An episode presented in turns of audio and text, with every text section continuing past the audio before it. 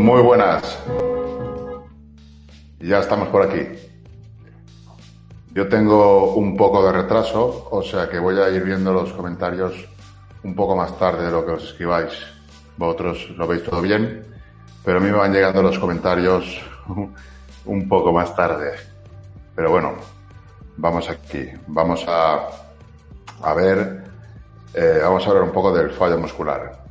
Vamos a ver el fallo muscular, qué es lo que, lo que soléis hacer, si entrenáis normalmente el fallo, si pensáis que es mejor entrenar al fallo o no, si pensáis que hay que entrenar al fallo a veces, pero no siempre, si sabéis cuándo, por qué, comentarlo por aquí en los comentarios, a ver si, si entrenáis al fallo, quiero saber, quiero saber si entrenáis al fallo, quiero saber a qué tipo de fallo vais, si realmente vais al fallo porque hay muchos tipos de fallo. En, esta charla lo que vamos a ver sobre todo son los tipos de, fallo muscular que hay. Vamos a ver que no todos los tipos de fallo muscular tienen el mismo estímulo ni tampoco tienen la misma fatiga. No siempre un fallo muscular eh, quiere decir una fatiga brutal, ¿no? Depende de, cómo se realice, con la carga que se realice y qué tipo de fallo sea. Pues todo eso vamos a verlo Vamos a verlo aquí mm, y, a, y ahora. Así que muchas gracias por haber venido. Espero que sea un, una charla productiva, que podamos aprender todos. Yo solamente voy a contaros mi punto de vista, pero quiero que me contéis el vuestro, quiero aprender también de vosotros. Y el tema es ese, hablar, debatir. Yo no quiero convencer a nadie, simplemente expreso lo que, lo que yo pienso en base a mi experiencia, en base a lo que he estudiado, lo que he aprendido y lo que he visto. Y nada, que os quedéis con lo que podáis de la charla, con lo que os guste. La parte que nos guste la desecháis. Habrá quien le gustará toda la charla, habrá quien estará con algunas cosas, otras en ninguna, y eso es lo bueno de, de debatir eh, y de ver otros puntos de vista. Vamos dentro y empezamos.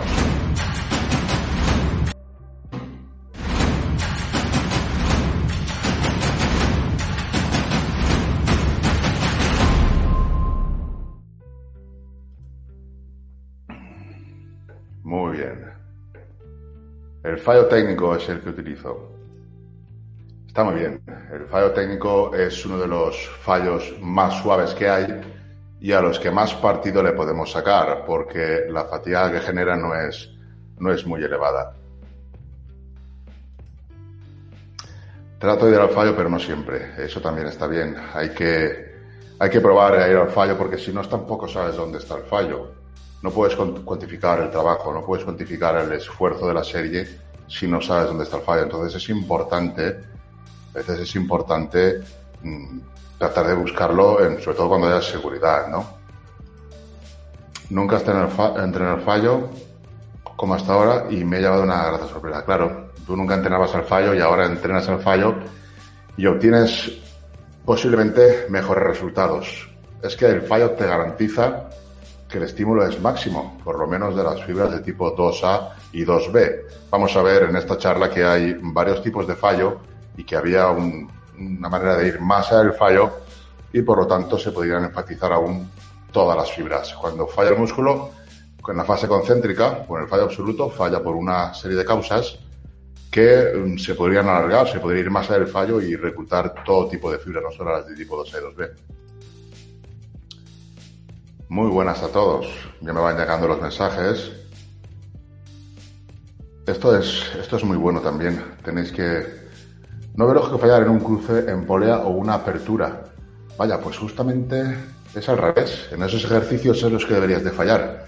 Porque el estímulo está muy localizado y la fatiga residual, o sea, la fatiga a nivel tejido conectivo, tejido tendinoso, articular, es muy poca porque el estímulo está muy localizado. En esos ejercicios pienso que deberías de acercarte al fallo, porque si no, realmente, ¿qué estás haciendo? Es un ejercicio muy analítico. A ver. Bueno, yo voy al fallo en series de, de 6 y 8 repeticiones. Uf, esto es, ahí hay mucha fatiga, ¿eh? Una serie de 6 repeticiones al fallo real, pero bueno, cada uno, si te va bien, yo personalmente desaconsejo ir al fallo cuando la carga es tan elevada una carga en la que haga entre 6 y 8 repeticiones es bastante elevada. Normalmente son ejercicios multiarticulares en los que no tienes demasiada seguridad entonces yo no iría al fallo en, esas cargas, me guardaría al menos una en reserva o ninguna. Pero bueno, es, es también decisión de cada uno. Cuando entrenas solo es difícil llegar al fallo, al menos en ciertos músculos. Sí, sí, cuando es difícil, pues directamente no se llega, ante todo, ante todo seguridad. Hola, cariño mío. Pues sí, eh, ¿no ves mejor fallar en un básico, Toyo? No, no, no. Yo no, yo no veo mejor fallar en los básicos. De hecho, los básicos no fallaría nunca. Nunca fallaría un ejercicio multiarticular que tuviera una carga muy elevada porque te va a generar demasiada fatiga para continuar con el entrenamiento y porque corres en riesgo, ya no solo por el correr de lesión, que es muy difícil lesionarte si haces bien la técnica. Lo que sí es cierto es que con, el fallo repetido, con el estímulo tan alto, se va a generar mucha fatiga a nivel articular y tendinoso que con el tiempo pues te va a generar molestias. Normalmente los que vais al fallo con cargas muy elevadas seguramente tengáis molestias, dolores, que es el codo, que sea medio el hombro. Eso hay que evitarlo porque luego es un lastre a la hora de trabajar con otros ejercicios. Todo lo que diga es bajo mi punto de vista. Simplemente es eso, como he dicho antes, tomar lo que os guste y desechar lo que nos guste, pero mmm, lo veo así. No iría al fallo en, básicos. No, aparte que los básicos son ejercicios en los que quiero ganar fuerza y ir al fallo cuando lo que quieres ganar fuerza no es siempre lo más adecuado porque vas a, tardar en recuperarte. De todas maneras, esto es lo que a cada uno le vaya mejor. A mí no me gusta ir al fallo en, básicos. No, no lo haría. En ejercicios mmm, en los que maneje una carga elevada, sí que podría ir al fallo, pero serían ejercicios tipo remo con barra de los que hago yo, con un pecho apoyado en banco, que no hay ningún tipo de peligro. Y falla mucho la técnica también. Normalmente suelo parar porque es que ya la técnica empieza también a, ser muy, muy mala. Tampoco me, tampoco me interesa ¿no? el tema de, de fallar en, en, ejercicios donde la técnica esté mal. Sería el fallo técnico que vamos a ver a continuación. A mí me encanta ir al fallo en cruce de poleas. Claro, si es lo más típico, lo más normal. Ahí todo el mundo va al fallo. Tampoco te supone una fatiga a nivel sistema central, aunque hay investigadores que dicen que sí. Esto no lo termino de entender porque yo no opino igual. La... Dicen que sí, que, que a altas repeticiones el fallo genera más fatiga que a bajas repeticiones. Pero vamos, yo desde luego que no lo veo así. Y aunque genere más fatiga a nivel sistema central o daño muscular, es un daño muscular del que te recuperas muy rápidamente, mientras que la fatiga a nivel tendinoso va a estar ahí durante mucho más tiempo, va a tardar más en disiparse y te va a perjudicar en siguientes entrenamientos. Así que prefiero el fallo siempre a repeticiones más altas. Esa para mí es una regla de oro. El fallo, cuando lo busco, es en cargas medias o bajas y en cargas muy altas siempre intento ir a, a RIR 0, 1, incluso 2, si ya es la tercera serie o por ahí no me quiero meter mucho en eso porque si no, no terminaríamos hablando de esto, pero básicamente es eso. Cuando más alta o elevada sea la carga o cuando a menos repeticiones vayamos, me gusta quedar más alejado del fallo. Y cuando más ligera sea la carga o a más repeticiones vayamos, ve, ¿ves? No hay que. Yo, por ejemplo, soy partidario de, básicos no ir al fallo, a no ser que quiera un récord personal, a no ser que quiera ver cuántas repeticiones hago, pero por norma no. Pero todas las cosas que sean, siempre sí o siempre no, huid de ellas. Huid de ellas porque quien te diga siempre una cosa, siempre tiene que ser así preciso, generalmente es porque tiene un sesgo, bien sea de una manera de entrenar, bien sea de una manera de comer, bien sea de una manera de ver las cosas. Tenéis que estar abiertos a todo, ¿vale? Entonces, que yo diga que no me guste no significa que no se pueda hacer, ¿vale? Yo no lo haría. Yo en, en básicos no iría al fallo. Solamente, a lo mejor, muy de vez en cuando, cuando quiero comprobar algo, cuando quiero comprobar una RM o cuando quiero hacer un AMRAP, a ver cuántas repeticiones me saco con esa carga, o cuando la carga es ligera. Si la carga es ligera, me da igual que sea un básico, un press de banca con la carga ligera. El otro día, por ejemplo, puse 100 kilos en banca, como la carga era muy ligera, no me importaba ir al fallo, son 35 repeticiones. Eh, correcto, cuando más cuando más vas al fallo, pues más tienes que, descansar, ¿no? Pero entre, entre series, por supuesto. Pero incluso más, más de dos minutos. Si vas a una serie que es potente, más de dos minutos incluso. Dos minutos sigue siendo poco. Depende del ejercicio. Si es un ejercicio multiarticular, pues tranquilamente tres minutos si la serie fue potente y continúas o quieres continuar con una intensidad muy elevada. Eso de, peligroso ya depende de, de, muchas cosas, ¿vale? Por eso digo que lesionarse yendo al fallo es muy complicado. Es muy complicado. Más que la lesión, lo que te genera es eh, una fatiga a nivel residual, a nivel tendinoso. Yo esto lo llamo fatiga residual, ¿no? Es una fatiga que no quiero, que es una fatiga que no me va a servir de nada, solamente que para causarme molestias. Entonces, es, este, esto no lo quiero. A ver. RIR 0 sería fallo. Eso lo vamos a ver ahora. Pero RIR 0 no sería fallo. RIR 0 sería que has completado la última repetición, pero no has llegado a fallar. Si intentaras la siguiente y fallarías, eso sería fallo.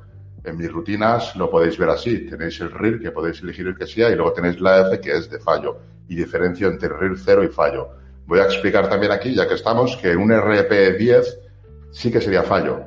Un RP de 10 es el máximo esfuerzo que tú puedes hacer en la escala de esfuerzo percibido. ¿Sabéis lo que es el RPE? Si no, lo vamos a ver también así rápidamente. Un RPE de 10 sí que se llegar al fallo, por lo menos cuando hablamos de hipertrofia. Cuando hablamos de levantadores de powerlifting, ellos se podrían marcar un RPE de 10 como un esfuerzo máximo del que sacaron la repetición que les faltó nada para fallar, pero aún la sacaron. Ellos sí que podrían contabilizarlo así, nosotros no. Nosotros un RP de 10 tiene que ser el esfuerzo máximo y un esfuerzo máximo no lo puedes saber si has hecho un esfuerzo máximo si no fallas. Porque cuando tú llegas al fallo, realmente te aseguras de que has hecho un esfuerzo máximo. Porque si llegas al fallo, no lo sabes si has hecho un esfuerzo máximo. Entonces, un RP10 para nosotros solamente sería cuando llegas al fallo, porque estás asegurado de que has hecho un esfuerzo máximo. Eh, exacto. Sí, claro, eso es lo que me refería yo. Puedes ir al fallo un básico, pero siempre a, a bastante repetición, es mínimo 8 o 10. Yo incluso le pondría más. Pero bueno, eh, sería una manera. De todas maneras, eh, no hay cosas que estén bien ni cosas que estén mal. Quitaros eso de la cabeza. Porque todo puede estar bien en un determinado momento o contexto. El tema es saber cuándo, cuándo te apetece o cuándo deberías hacerlo o cuándo te vendría bien hacerlo y cuándo no te vendría bien. Si, por ejemplo, a una persona le gusta entrenar al fallo y le gusta entrenar al fallo en repeticiones en rangos de 8-10, que es un rango bastante bajo, no hay problema en que lo haga porque es como le gusta a él. Si él no entrenara así, a lo mejor no entrenaría, no se esforzaría, no disfrutaría. Entonces, si le va bien, no se lesiona y puede mantener el ritmo y encima progresa, entonces está bien. Nadie puede decirte que no está bien si tú estás progresando. Si tú estás progresando entrenando de una manera, nadie puede decirte que no esté bien. Ahora bien, si la manera en que estás entrenando no es eh, longeva, no puede mantenerse en el tiempo durante, durante muchos años, pues entonces, aunque estés progresando ahora, llegará a un punto que no podrás progresar porque estarás roto por todos los sitios. Vale, este tipo de preguntas, me parece que vamos a estar respondiendo preguntas hoy aquí, ¿eh? ¿Cuántas series al fallo por sesión? Eso depende de la recuperación de cada uno, no se puede, no se puede definir, depende de cómo sea el fallo. Vamos a ver varios tipos, no es lo mismo un tipo de fallo que otro. Eh, tengo aquí muchísimas preguntas. Y a ver, esto Rutina, alta intensidad, poco volumen, 10 días por día, frecuencia 2.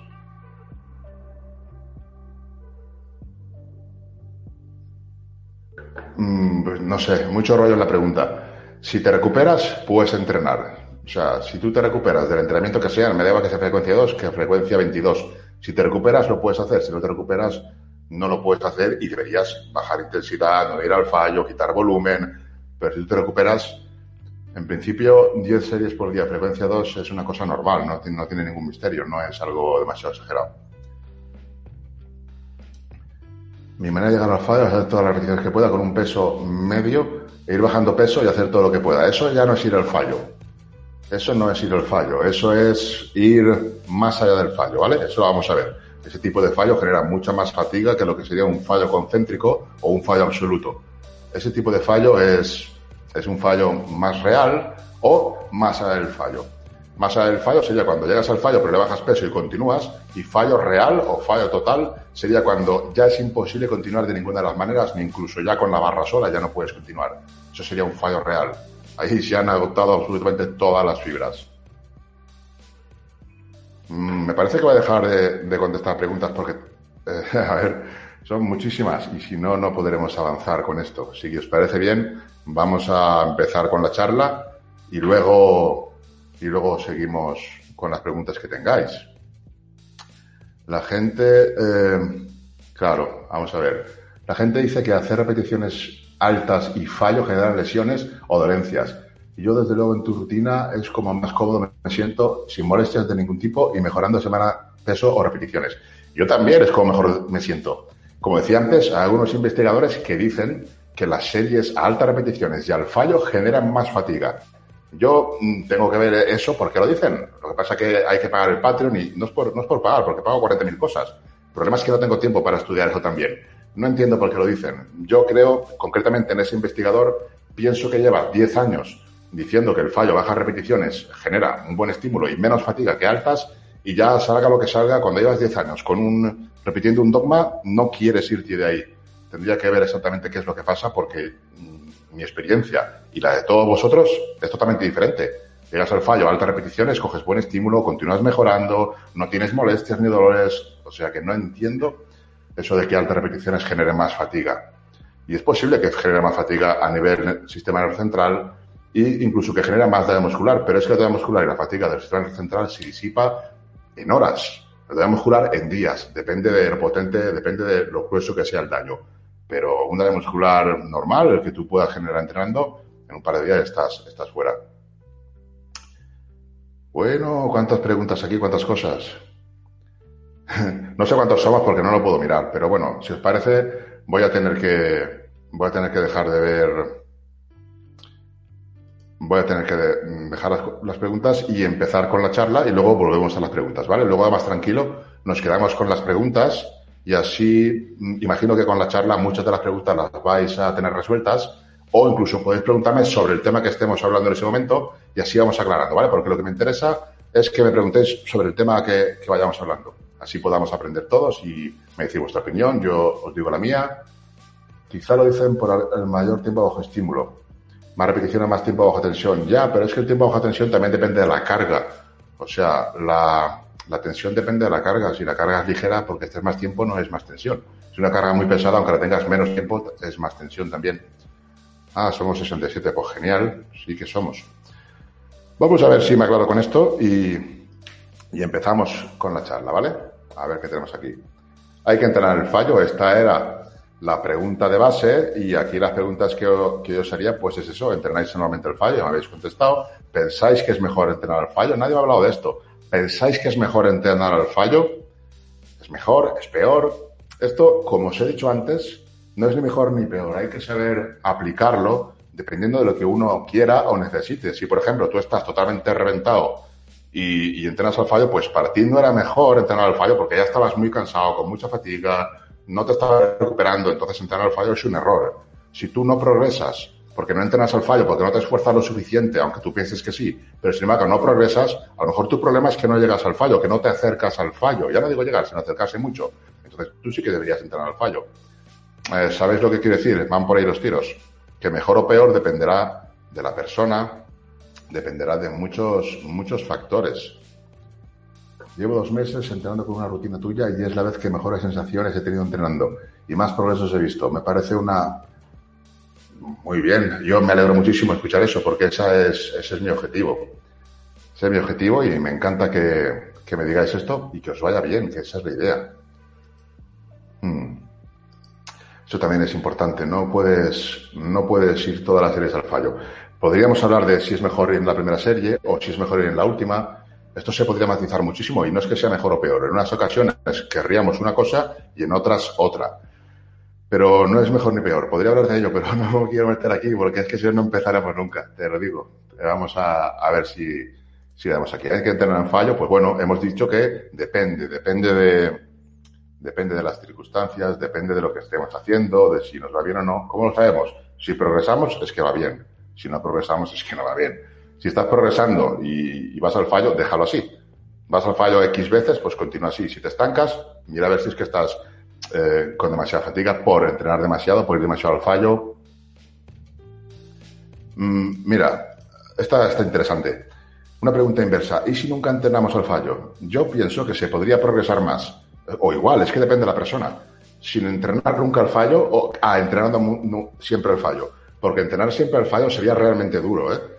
El cuerpo se adapta. Tú le das una pequeña dosis de veneno, que sería en este caso entrenar al fallo, y vale, como es una dosis pequeña, pues te lo va a tolerar y la próxima vez que entrenes al fallo mm, vas a generar menos daño, vas a recuperar mejor, pero si le das una dosis enorme, que es todas las series al fallo, pues seguramente no se vaya a recuperar. Entonces es mm, más o menos eso. Y el fallo es también podríamos hablar de estar fallo adaptado o no.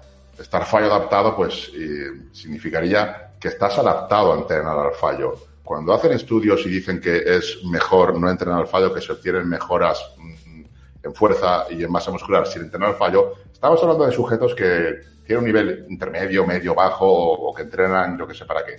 No estamos hablando de sujetos fallo adaptados. ¿Qué pasaría si cogieras a 20 sujetos que entrenan al fallo y los pusieras a entrenar sin ir al fallo? ¿Crees que mejorarían? Yo creo que empeorarían. ¿Entendés lo que quiero decir? En este caso, una, una persona que nunca entrena al fallo puede progresar perfectamente si el resto de variables son correctas, si en sus series se aproximan mucho al fallo. No hace falta llegar al fallo si realmente estás muy cerca de él. El problema es que si no llegas nunca no vas a saber si estás cerca. Entonces el fallo que le veo a no entrenar nunca el fallo sería ese que realmente no sabes si estás en el fallo o no. A lo mejor prácticamente estás a cero repeticiones, entonces es casi como si entrenaras al fallo. Bueno, es un poco rollo lo que acabo de explicar, pero es mucho, se podría filosofear mucho en esos temas. Eh, pues yo creo que siempre que puedas ir al fallo se debería hacer siempre. Es depende, ¿no? Si te da bien y tal. Los siempre son peligrosos. Siempre ir al fallo y siempre ir al fallo son peligrosos. Hay que ser flexible. Esta es la pregunta del millón. Voy a empezar en el ¿Me recomiendas ir al fallo? No, te recomiendo aprender mucho y tomar tus decisiones cuando tengas los conocimientos adecuados. Vamos a ver si los conseguimos impartir un poco, a ver si conseguimos compartir un poco de esos conocimientos. ¿Qué es entrenar al fallo? Bueno, entrenar al fallo, pues mm, sabemos que sería eso, ¿no? Sería llegar al punto en que no podemos completar la repetición. Cuando no puedes hacer la repetición, te quedas sin completarla. Eso sería el fallo y no parar una repetición antes de esa que no puedes completar sería RIR cero. ¿Vale? ¿Estamos de acuerdo en eso? Llevar a la serie al fallo no es lo mismo que un RIR cero. Es lo que habíamos comentado antes. Un RIR cero es cuando no te guardas ninguna repetición en recámara, pero no has llevado la serie al fallo. Un RP10 implicaría, por lo menos cuando hablamos de hipertrofia, llevar la serie al fallo, porque un RP10 implica el máximo estímulo. El máximo estímulo solo se puede conseguir si lleva la serie al fallo. ¿Qué problema hay de llevar la serie al fallo? Pues que te llevas el máximo estímulo, pero también muchísima fatiga. Entonces hay veces que el ratio estímulo-fatiga no va a estar compensado. Hay veces que sí, podemos ver y lo veremos, pero no en esta sesión, porque si nos estaríamos muchas horas, cuándo compensa ir al fallo, cuándo no cuando compensa siempre, cuando casi nunca va a compensar. Eso se puede, se puede medir, ¿no? Con lo que sea el ratio estímulo-fatiga. ¿Qué es lo que nos ofrece de beneficio llegar al fallo en esa serie? ¿Y qué es lo que nos ofrece de perjuicio el llegar al fallo? Luego veremos también la tabla de equivalencias del RIR y RPE, que no mencionado ahora que un RIR cero sería que si hicieras una más, intentaras, fallarías, esto tiene el problema de que no puedes estar seguro realmente. Un RIR cero, mm, si no lo pruebas, no lo sabes. Si llegas al fallo y, o sea, si después del RIR intentas y fallas, sí que era lo de antes un RIR. Pero no se puede saber. De todas maneras, el tema del RIR es una aproximación individual y no hay que ser perfeccionista. Tú anotas lo que tú crees que, que has hecho y ya está. Yo cuando veo los, los, registros de entrenamiento, yo hay cosas que veo que no son RIR 0 ni RIR 1. Si tú con una carga haces un RIR 0 o un RIR 1, tú en la siguiente no puedes volver a hacer RIR 0 con las mismas repeticiones. Es imposible. Si haces eso, es porque la primera que anotaste RIR 0 seguramente fuera RIR 1, como mínimo. Es imposible igualar cuando realmente estamos hablando de, de un RIR 0. Pero bueno, no importa, porque lo que importa es que a ti te sirva para llevar tu control del progreso, de tu grado de esfuerzo. Eso es lo que importa. No importa si es real o no, importa que para ti te sirva, porque es para llevar tu control. ¿Vale? Vamos a ver ahora, a ver qué viene por aquí. El fallo técnico. El fallo técnico, eh, hemos visto mm, qué es lo que, qué es lo que sería. Creo que, creo que los, creo que lo sabéis. Eh, comentadme por ahí si sabéis lo que es el fallo técnico y si lo lleváis a cabo. Si, falláis en el fallo técnico o continuáis aunque la técnica sea muy mala, comentadme qué es lo que hacéis. RIR cero es muy difícil de ajustarlo, el cuerpo no es matemáticas. Bueno, es verdad eso, pero no hace falta ajustarlo, como decía, hay que ponerlo y ya está. Sí que es difícil, sí. Luego veremos una cosa, un truquito para que lo ajustéis sin ningún problema, para que nadie se quede con la duda. Sí es muy complicado, pero bueno, como se tiene mucha experiencia, yo por ejemplo, depende del ejercicio, sé cuándo es un RIR cero, sé cuándo la próxima no la voy a poder hacer. Pero el RIR cero también es muy, es muy mm, flexible. Si por ejemplo yo hago la última repetición, yo sé que la siguiente no va a salir, pero si descanso dos segundos, solo dos segundos, ya podría sacar la siguiente. Entonces es un RIR cero flexible. ¿Sabes lo que quiero decir? El fallo no es estático ni es fijo. Se puede modificar. Si tú en mitad de la serie descansas X segundos, vas a alargar ese fallo. Es como si hicieras ya una serie de clúster, pero no tan descarada, sino con muy pocos segundos de descanso entre medio. ¿Se entiende, creo, lo que quiero decir? Estamos en el fallo técnico. El fallo técnico es cuando eh, paramos la serie porque estamos perdiendo la técnica. Tú estás en un ejercicio, por ejemplo, estás haciendo unas tracciones verticales y de repente continúas con el ejercicio hasta que llega un punto que para sacar esa repetición tienes que balancearte hacia atrás, tienes que tirar de todo, ya no estás tirando de los codos, sino que empiezas a tirar de bíceps y de todos los sitios. Entonces, llegados a ese punto, conviene más parar la serie, considerar eso como un fallo técnico, que no continuar la serie a base de una mala técnica. ¿Por qué? Porque cuando la técnica es mala en ese tipo de ejercicios, lo que estamos consiguiendo es que el estímulo en el dorsal ancho sea mínimo y que la fatiga sea muy elevada. Y no solo ya la fatiga a nivel del sistema nervioso central, porque al intentar reclutar músculos de todas partes, que el cuerpo es súper eficiente en eso, al intentar reclutar músculos de todas partes genera mucha fatiga y además eh, podemos generar también fatiga a nivel, a nivel tendinoso, ¿no? A nivel tejido conectivo. Entonces, eso sería una manera de, hacer el fallo técnico, de parar antes de, continuar. Fallo técnico se puede hacer en algunos ejercicios, no en todos. Se puede hacer, por ejemplo, en un curl de bíceps, eh, con barra, por ejemplo. Tú llegas a un punto que podrías sacar una o dos repeticiones más, pero sería con un balanceo excesivo, sería con, con una inercia brutal, sería base de la técnica destrozarla. no es que sea malo, porque se puede hacer. De vez en cuando puedes decir, bueno, no paro y continúo. Porque si paráramos siempre el fallo técnico, a lo mejor pararíamos en un RIR 3, realmente. Hay que esforzarse.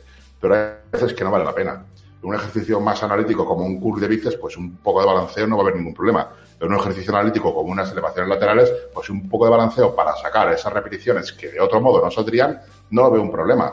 Pero un ejercicio que llevas mucha carga, como una tracción vertical o una tracción horizontal, en la que estamos moviendo 80 kilos, 90, 100, 70, depende del nivel de cada uno, hacer una trampa, eh, un balanceo excesivo y tal, ya puede generar más problemas a nivel fatiga, ¿no? Lo mismo unas aperturas, unas elevaciones, perdón, eh, trampear un poco para sacarla que trampear en, un ejercicio donde se maneja más carga.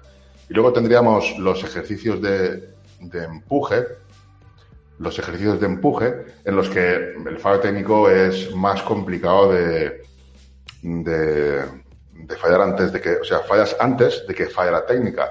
Porque, por ejemplo, en un press de banca se puede trampear muy poco. Lo, lo más puedes hacer a lo mejor es sacar los codos afuera para tirar un poco más de hombros y, y sacarás media repe con ese truco. No vas a sacar más repeticiones.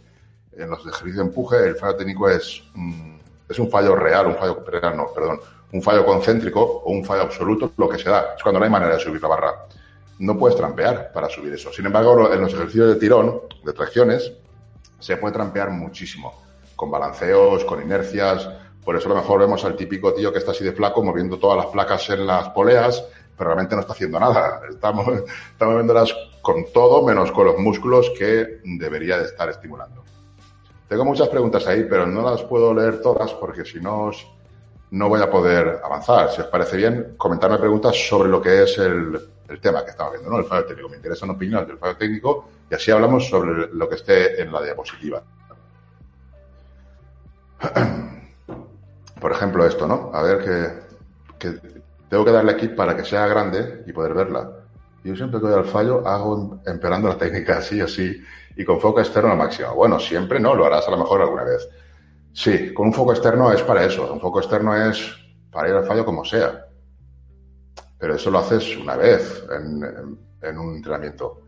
No puedes ir siempre con foco externo. Por lo menos, no sé si habrás visto la, el webinar o la clase del otro día donde explicaba el foco externo. Solo se puede hacer una vez, no puedes ir todas con un foco externo porque descuidarías la técnica y al final terminarías rompiéndote. Pero una determinada serie en la que quieres la máxima repetición, la máxima carga o lo que sea, o quieres tu récord y usas un foco externo extremo, pues la técnica se descuida siempre manteniendo unos márgenes para no lesionarse, pero es preciso. Cuando vas a, a full, a tope, pues normalmente la técnica cuesta mucho de mantenerla, de mantenerla perfecta. Aparte que no lo mismo una técnica cuando llevas una carga del 95 del RM, cuando llevas una carga del 70 o 60. Igual que las repeticiones.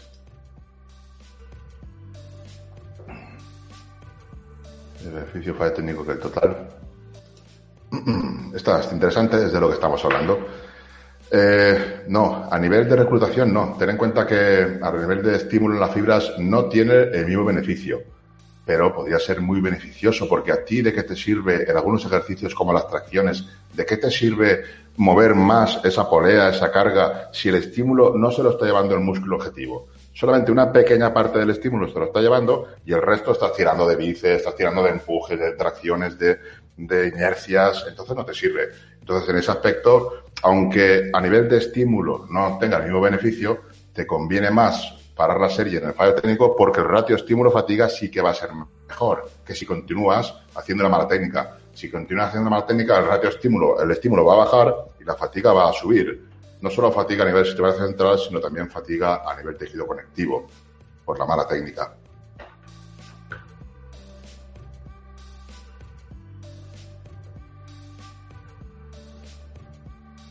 Llegar al fallo a unas 3-5 repeticiones antes del fallo. Eh, bueno, esto es lo que, lo que estamos hablando. Cinco repeticiones antes del fallo, a mí no me gusta, eso es calentamiento. Tres ya puede tener cabida cuando las cargas son muy elevadas.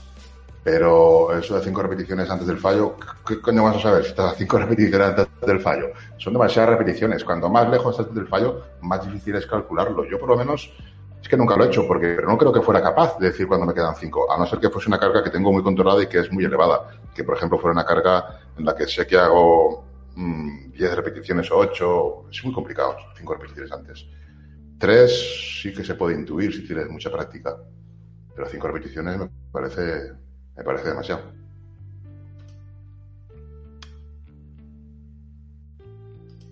No, el directo ya dije que no lo voy a guardar.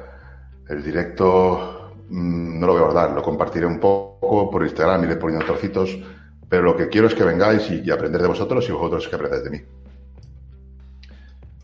¿Ves? Estas son el tipo de conclusiones que no tenéis que sacar. No es menos recomendable. Es recomendable cuando mm, sea recomendable, que sería, por ejemplo, en tracciones. Yo lo usaría mucho en tracciones o en ejercicios en los que haya riesgo de lesión, si empeoras mucho la técnica, o en ejercicios en los que empeorar la técnica no me vaya a tener beneficio. Hay ejercicios que sí que te puede traer beneficio empeorar la técnica. Por ejemplo, como decía antes, en un curso de bíceps, empeorar la técnica, que es un balanceo y tal, no te va a suponer demasiado riesgo y vas a poder continuar sacando esas dos repeticiones que a lo mejor no hubieras podido sacar con una técnica perfecta. Tampoco es que esté bien, porque quizás, depende del contexto, sería mejor parar, pero tampoco pasa nada si continúas. Es que depende del contexto, depende de cómo estés depende cómo estés de fatiga, también nivel tejido conectivo. Si tú tienes problemas de algo, de dolores o algo, no lo hagas. Fallo técnico, todo perfecto, para enseguida.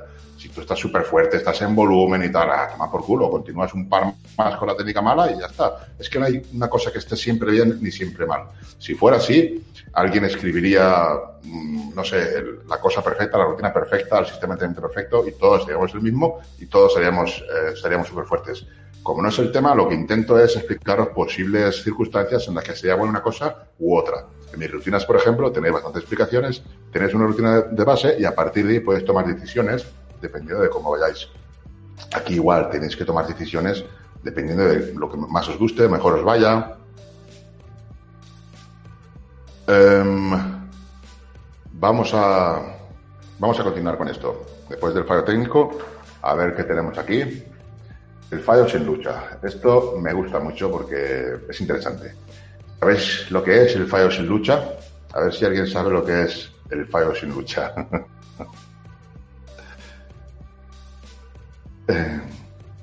Si alguien sabe lo que es, que lo comente por aquí. Y si no sabes lo que es, que sería lo más normal, porque esto son cosas que me invento yo, pues ahora os lo explico, ¿vale? Este concepto no se lo he escuchado a nadie, son cosas que, como digo, me invento yo y que me parecen interesantes. Por ejemplo, el fallo sin lucha sería, eh, es cuando, cuando quizás podrías completar esa última repetición si la lucharas. Supón que yo estoy en un reel cero y no estoy seguro si estoy en un reel cero. Digo, joder, a lo mejor podría sacar una más. Voy a intentarlo. Entonces lo intento y cuando está subiendo digo, no voy a poder. Entonces paro y fallo. Eso es un fallo, pero en el que, en el que no, no ha habido lucha. Al no haber lucha, no hay desgaste. Y he hecho un reel cero súper real porque la siguiente no la iba a sacar. ¿Entendéis lo que quiero decir? Eso sería una repetición, sería un fallo, pero sería un fallo un poquitín más, más duro, con más estímulo que el anterior, que el fallo técnico, pero no es tan, tan extremo como un fallo absoluto o un fallo concéntrico, o incluso más el fallo, ¿no? El fallo sin lucha sería un fallo, pero que es, digamos, suave, porque no lucho esa última repetición. Yo pienso que no la voy a poder sacar y entonces no la lucho. Cuando yo no lucho esa repetición, ¿qué es lo que pasa?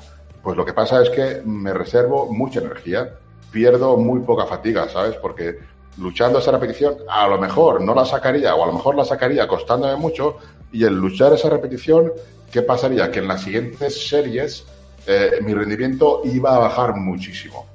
Entonces, al reservarme en esa lucha, al rendirme, al, no, dejar, al no querer sacar esa repetición esa, las siguientes series continuaría con un buen tonelaje, continuaría haciendo bastantes repeticiones, que si esa repetición la sacara o no, y luego en las siguientes, en lugar de hacer 10, saldrían 8 o 7 o, menos, porque ahí hubiera perdido, me hubiera fatigado bastante. Y aparte que, como digo, te ayudaría a conocer tu reel cero real, ¿no? Porque tú estás en un reel cero, pero no puedes estar seguro, a no ser que seas muy experimentado en el ejercicio y lleves tiempo y tengas mucha práctica. Pero bueno, para mí el fallo sin lucha es, es una, una, buena, una buena manera. Eh, es no esforzarse ni un poquito. No, realmente tú no sabes qué repetición va a ser la que vas a fallar.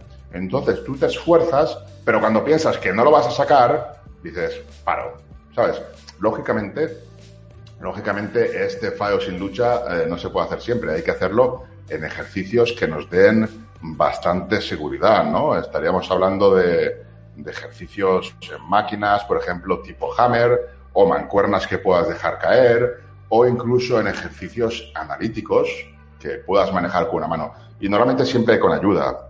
Es lo más, lo más sensato. O bien que sean máquinas tipo hammer, que no hay ningún problema. Tú tiras, no puedes, la dejas. Si veis mis vídeos, esto lo hago muchísimo, sobre todo en los empujes, ya sean horizontales o verticales, lo hago muchísimo. Yo estoy en una serie de hombros, meto la máxima carga que pueda y voy a las máximas repeticiones posibles. Y cuando veo que ya la última repetición no la voy a sacar, paro. Me quedo aquí, que es mi punto de estancamiento, que cada uno tiene el suyo. Yo, el mío es aquí. Yo sé que este punto, si la saco, mira, primera que voy a estar por aquí sufriendo, igual me coge aquí una contractura, no, no, no me voy a arriesgar y si la saco con mucho, mucho esfuerzo, la siguiente serie ya va a ser una mierda y, parte de los, de los empujes verticales se van a ir a tomar por culo porque voy a estar súper fatigado y eso sí no me ha hecho daño eh, luchando esa repetición. Entonces, eso sería el fallo sin lucha. Es una manera muy inteligente de, de llegar al fallo, pero sin, sin generar tanta fatiga, ¿no? Sería un fallo un poco más demandante que el fallo técnico, porque el fallo técnico tú has fallado por la técnica, pero a lo mejor podías sacar dos repeticiones más si no, fue, si no tuvieras esa mala técnica o ese efecto en la técnica. ¿Vale? Esto simplemente es una idea. Es una idea para que tengáis un recurso más. Una manera de, vamos, que, de llegar al fallo, pero sin que sea la fatiga, sin que la fatiga se dispare. a ver qué tenemos por aquí. Entonces yo, por lo general, las primeras series hago el fallo con lucha y las siguientes dependiendo, pero por lo general sin lucha. Vale, en el momento que pones las primeras series ya empiezan a ser muchas series. Si es un fallo real, mm, yo solamente haría uno, depende de ejercicio, ¿no? Depende de lo acostumbrado que esté yo al ejercicio, pero en ejercicios de empujes, empujes serían tipo press banca o tipo press militar, empujes verticales, horizontales. En ese tipo de empujes El fallo yo lo tocaría una vez por, por ejercicio, no lo tocaría mucho, porque a mí concretamente me fatiga mucho. Si es otra persona que no siente tanta fatiga, pues no hay ningún problema. Pero a mí por lo menos no me gusta mucho abusar de ese fallo. Siempre suelo hacer una serie muy potente en la que sí que voy al fallo total. Y las otras, quizás sí vaya al fallo total, pero con mucha menos carga, es otro, otro tipo de fallo.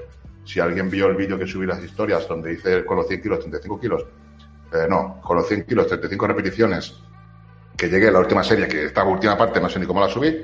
Luego hice otra serie con mucha menos carga, que también llegué prácticamente al fallo, fue RIR 0 también, pero no fue el fallo, fue RIR 0 pero bueno, no me importa, había mucha menos carga. Lo que no haría sería llegar, y tampoco tiene sentido con mucha carga llegar dos veces al fallo. No sé, hay que saber dosificarse, ¿no? En el, en el entreno. Hombre, claro que contabilizaría. ¿Y esa media repetición sin lucha la contabilizas para un futuro progreso?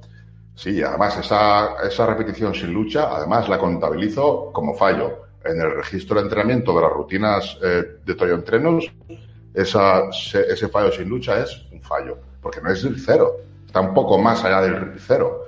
Quizá no sea un fallo concéntrico, pero es un fallo, ¿vale? Es como un fallo técnico o incluso superior al fallo técnico. Entonces, aparte de contabilizarla como fallo, por supuesto que contaría para progreso, porque... Ah, ¿te refieres a si la cuento como repetición? No, esa no ha sido repetición. Como repetición no. Si hago 10 y en la 11 fallo, he hecho 10, no he hecho 11.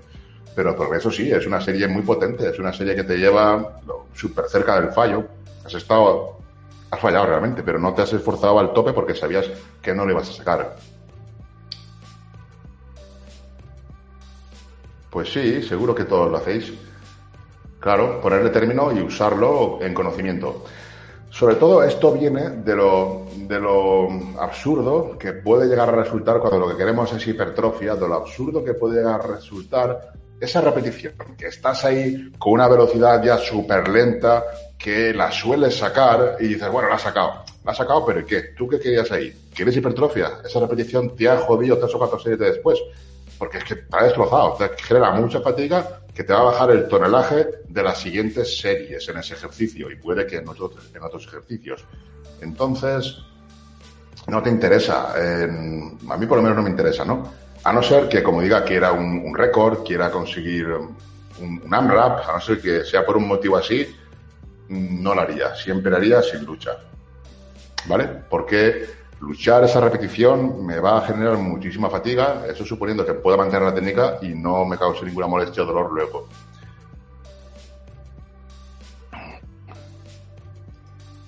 Estaría bien trabajar en banca, pecho medio, alto y bajo, o se debe tener ejercicios. Sí, porque todo lo que estás haciendo ahí es el mismo patrón de movimiento, no deja de ser un empuje. Entonces tendrías que trabajar lo que sean empujes, con uno o dos de empujes tienes suficiente y lo otro tendrían que ser aducciones, ¿vale? O sea, aducciones, ya sea con poleas, con máquina o con mancuernas. Mancuernas, en mi opinión, es lo peor que hay. Yo las pongo en los ejercicios porque hay mucha gente que le gusta coger las mancuernas y eh, hacer las aducciones, ¿no? Las aperturas con mancuernas pero a mí personalmente no me gusta porque la tensión solamente está en esta zona y a partir de aquí le viene de fuerza, va con el suelo, con la gravedad. Entonces, no, ahí no hay fuerza. Y yo lo que quiero es que la máxima tensión del pectoral esté en esta parte. ¿Eso cómo se consigue? Pues bien, con una pec deck de estas que en algunos gimnasios, que es lo mejor que hay para eso, o bien con unas poleas, que también está bien si tú aprietas bien y lo haces bien, ¿no? Prefiero siempre eso antes que mancuernas. Mancuernas las usaría como último recurso. Como digo en las rutinas, pongo las opciones y muchas veces pongo también mancuernas o polea o pec deck o como se llame la máquina esa contractora. Pero las mancuernas es lo peor. Vamos, a mí no me gusta, no me gusta nada ese ejercicio con mancuernas. Pero no quiere decir que sea malo, a mí no me gusta, explico por qué no me gusta, y luego si, tú por lo que sea sientes muchísimo ese ejercicio con mancuernas, joder, no lo dejes porque todo te ha dicho que no le gusta. Tú hazlo, si a ti te va bien y te gusta, hazlo. Ahora bien, también sucede mucho que este ejercicio, que son unas aperturas, mucha gente lo que hace es ponerse mucha carga y moverlo así. Esto ya es un press, eso ya es un empuje. Entonces, bueno, son cosas a tener en cuenta, detallitos, pero ya digo que si te va bien, pues hay que continuar haciéndolo lo que te vaya bien. Fallo absoluto. Vamos a ver el fallo absoluto. Hemos visto el fallo técnico, el fallo sin lucha y vamos a ver el fallo absoluto. ¿Alguien puede definir el fallo absoluto? Os dejo aquí 10 segundos para que escribáis mientras yo leo lo que hay por aquí porque tardan como 10 segundos en aparecer los mensajes. Sí, es una buena idea. El fallo sin lucha está, pues eso, para esforzarse al máximo porque realmente te esfuerzas. Pero no corres tanto riesgo de lesión, sobre todo si lo haces en máquinas que tienen seguridad. Eso no lo puedes hacer en un press bank, a no ser que tengas ayuda. Eso hay que hacerlo en hammers y en ejercicios que te lo permitan, ¿no? Es, depende de, de, del ejercicio, porque como digo, no se puede hacer en todos.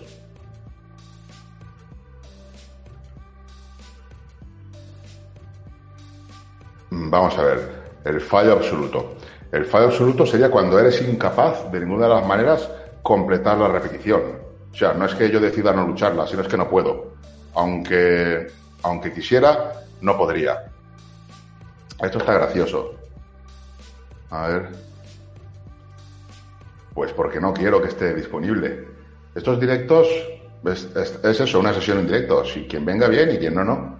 Yo tengo que decir explicaciones de lo que voy a hacer con el directo la pongo por eso, porque me hace gracia. Voy a recortar trocitos del vídeo, los pondré en Instagram para quien quiera verlos, pero los directos es eso, una charla en directo. Fallo absoluto. Como decía, es este fallo, lógicamente, tiene más estímulo que los anteriores, porque el fallo técnico, tú estás haciendo repeticiones y de repente paras porque sabes que la técnica es un desastre, se te está desmontando, pero aún podrías hacer dos repeticiones más o quizás tres pero como una técnica. Entonces paras. El fallo sin lucha paras porque piensas que no la vas a sacar y antes de desperdiciar ahí energía paras. Y el fallo absoluto directamente es que la luchas, pero luchándola no consigues sacarla. Es más que el fallo sin lucha. Estás luchando esa repetición, pero no lo consigues y fallas. Eso sería el, fallo absoluto. Es un fallo más potente que genera más estímulo, pero también mucha más fatiga. El tema del estímulo ya tendríamos que, debatir, ¿no? Si genera realmente más estímulo un fallo absoluto a un fallo sin lucha. Esto ya, pues, lo tendría que mirar, mm, no sé, si genera más estímulo, que sería lo lógico, es desde luego que muy poco más, porque si tú con un fallo sin lucha llegas aquí y con el fallo absoluto llegas igual, solo que estás aquí luchando ese trozo y no lo superas, pues no sé yo cuánto de más de estímulo va a haber, ¿vale? Siempre que el fallo sin lucha sea real. Que tú sepas que no lo vas a conseguir, paras. El fallo absoluto, pues antes lo he comentado durante las preguntas. Antes he comentado sobre las preguntas que no lo haría en, en rangos bajos de repeticiones, de por ejemplo menos de 8. Menos de 8 no me gustaría fallar, salvo en momentos puntuales en los que quiera, eh, por lo que sea, probar mi récord o un rapado de 8 repeticiones, en los que quisiera, pues, decir, voy a ver si muevo esa carga, porque esa adrenalina, esa motivación también es lo que hace, hace progresar. Al final, tenemos que entrenar con cabeza para poder entrenar durante muchos años, pero al final entrenamos para estar fuertes, por lo menos yo. Entonces hay que esforzarse y de vez en cuando vamos a querer llegar a ese fallo, a 8 repeticiones, a 6, a 4, o a las que sean, pero sin abusar de eso, sabiendo que a largo plazo pues quizá no sea lo más óptimo, ¿no? Sobre todo cuando no estamos buscando fuerza. Incluso buscando fuerza no, no es muy recomendable llegar al fallo porque se genera mucha fatiga y no es lo ideal. De hecho, los, los powerlifters no suelen llegar casi nunca al fallo. Eh, sin embargo, el fallo absoluto, cuando son repeticiones elevadas, sí que no hay ningún inconveniente en, llegar al, fallo. Pero sobre todo en repeticiones elevadas. De hecho, si, son 15, incluso algunas más, a partir de 15 ya no es que se tenga que llegar siempre, pero sería recomendable. Y luego ya, a partir de 22 o por ahí, es que si no llegas al fallo es que no has hecho nada. Es una carga muy ligera y si te pones una carga así es para exprimirla al máximo, para llegar al fallo. Eso, como digo, es mi opinión. Y tienes que coger lo que os guste y lo que no, y lo que no, eh, pues desecharlo. Pero también parece ser, según la evidencia, de que a más de 20 repeticiones, concretamente son 25, pero yo diría 20, si no llegas al fallo no es una serie óptima para hipertrofia. Exacto, es muy fina la serie, es realmente, realmente fina.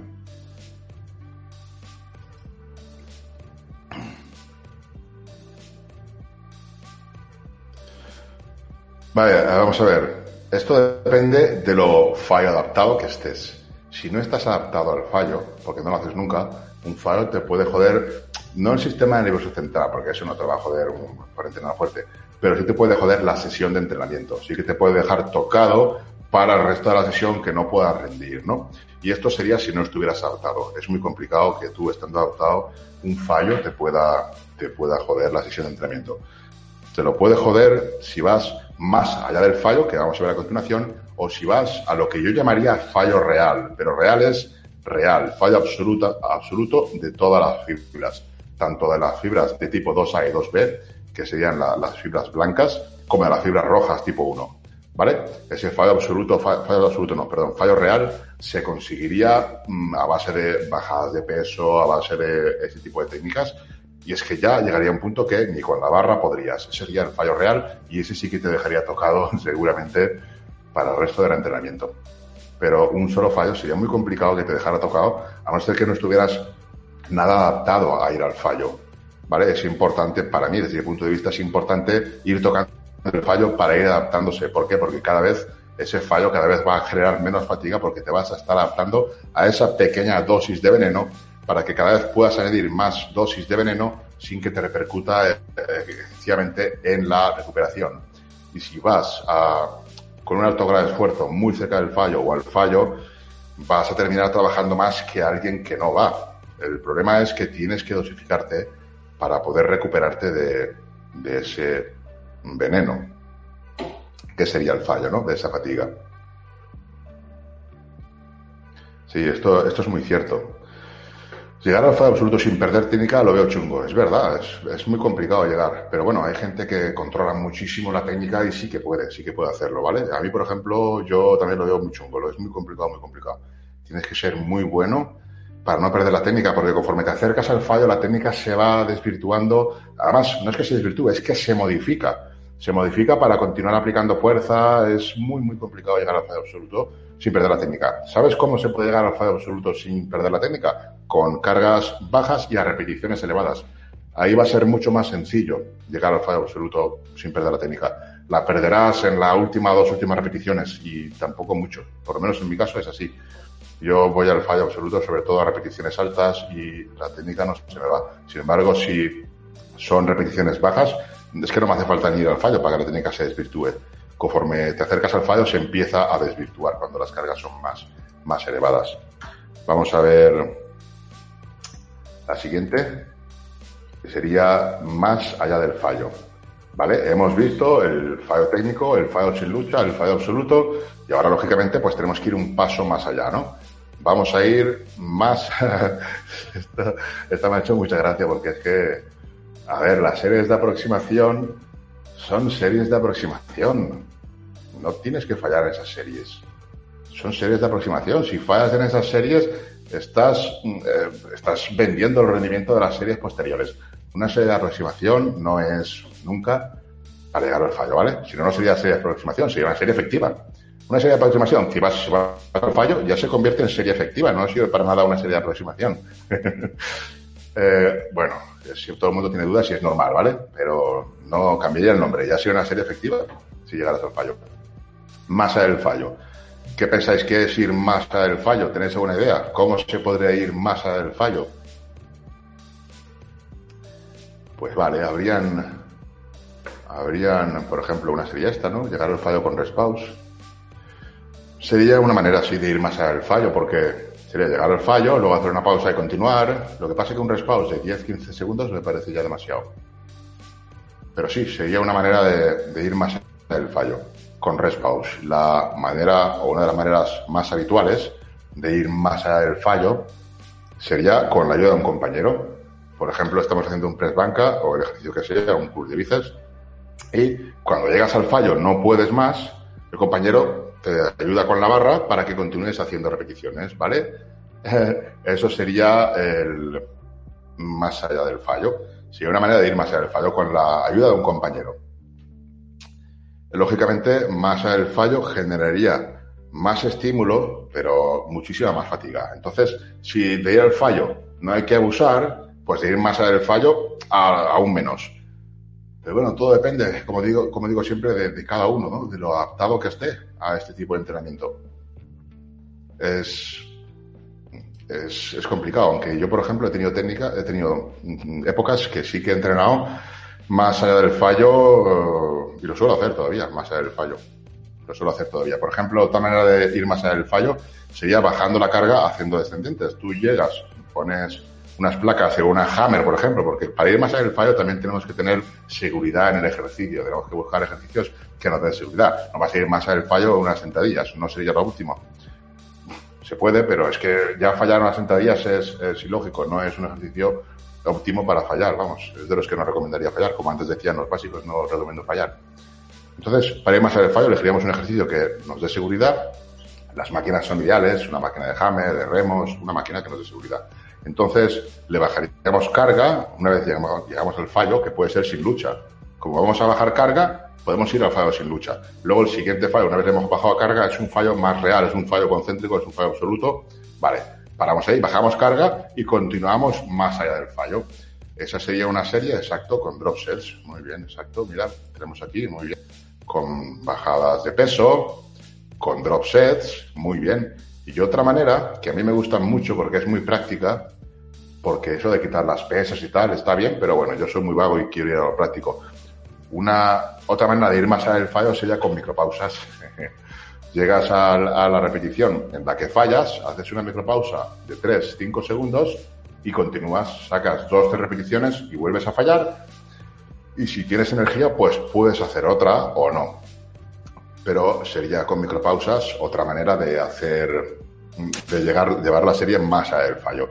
Estas series serían, como digo, más demandantes. Serían, tendrían un estímulo mayor, pero también una fatiga mucho mayor, ¿vale? Entonces, eh, tampoco hay que usar de ellas. Pero todo depende. Estas series, por ejemplo, en lo que es el cómputo total de series, en el registro de entrenamiento, cada vez que hacéis una bajada de peso, cuenta como media serie más. O sea, tú haces una serie normal y luego, luego haces una bajada de peso y en el Excel te marca una serie y media. Tú tienes un, un, volumen total de series que puedes tolerar y mientras que no te pases de ese volumen, puedes hacer bajadas de peso y en lugar de sumar series, sumar bajadas de peso. En la rutina de 5 o 6 días con bajadas de peso, tenéis este sistema así. No es obligatorio hacer bajadas de peso, pero cuando se hacen, se suma media serie más. Si haces dos bajadas de peso, se suman dos series.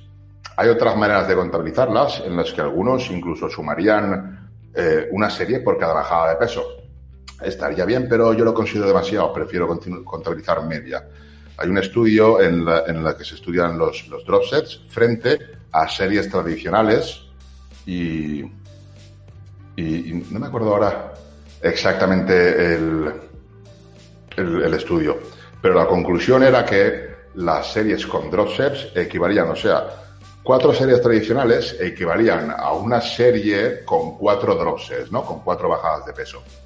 Y la conclusión del estudio era que las drop sets no eran superiores a las series tradicionales.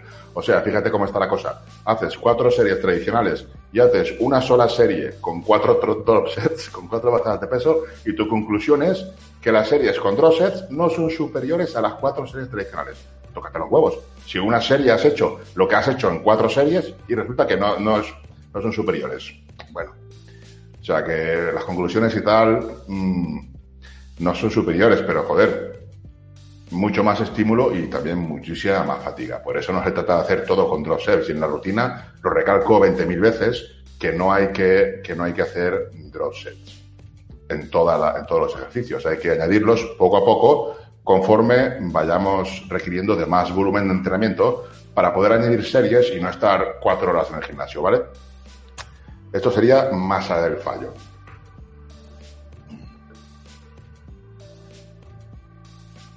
vamos a continuar con eh, lo siguiente, que sería fallo real o fallo total, ¿vale?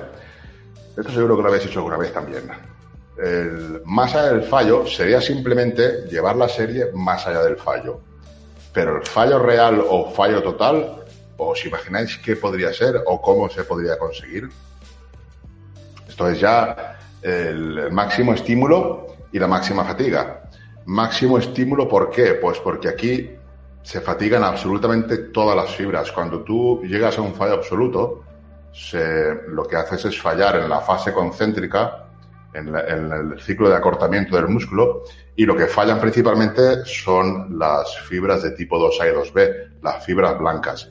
Pero las fibras rojas podrían seguir estimulando, podrían seguir estimulándose y podrías sacar más repeticiones gracias a ellas.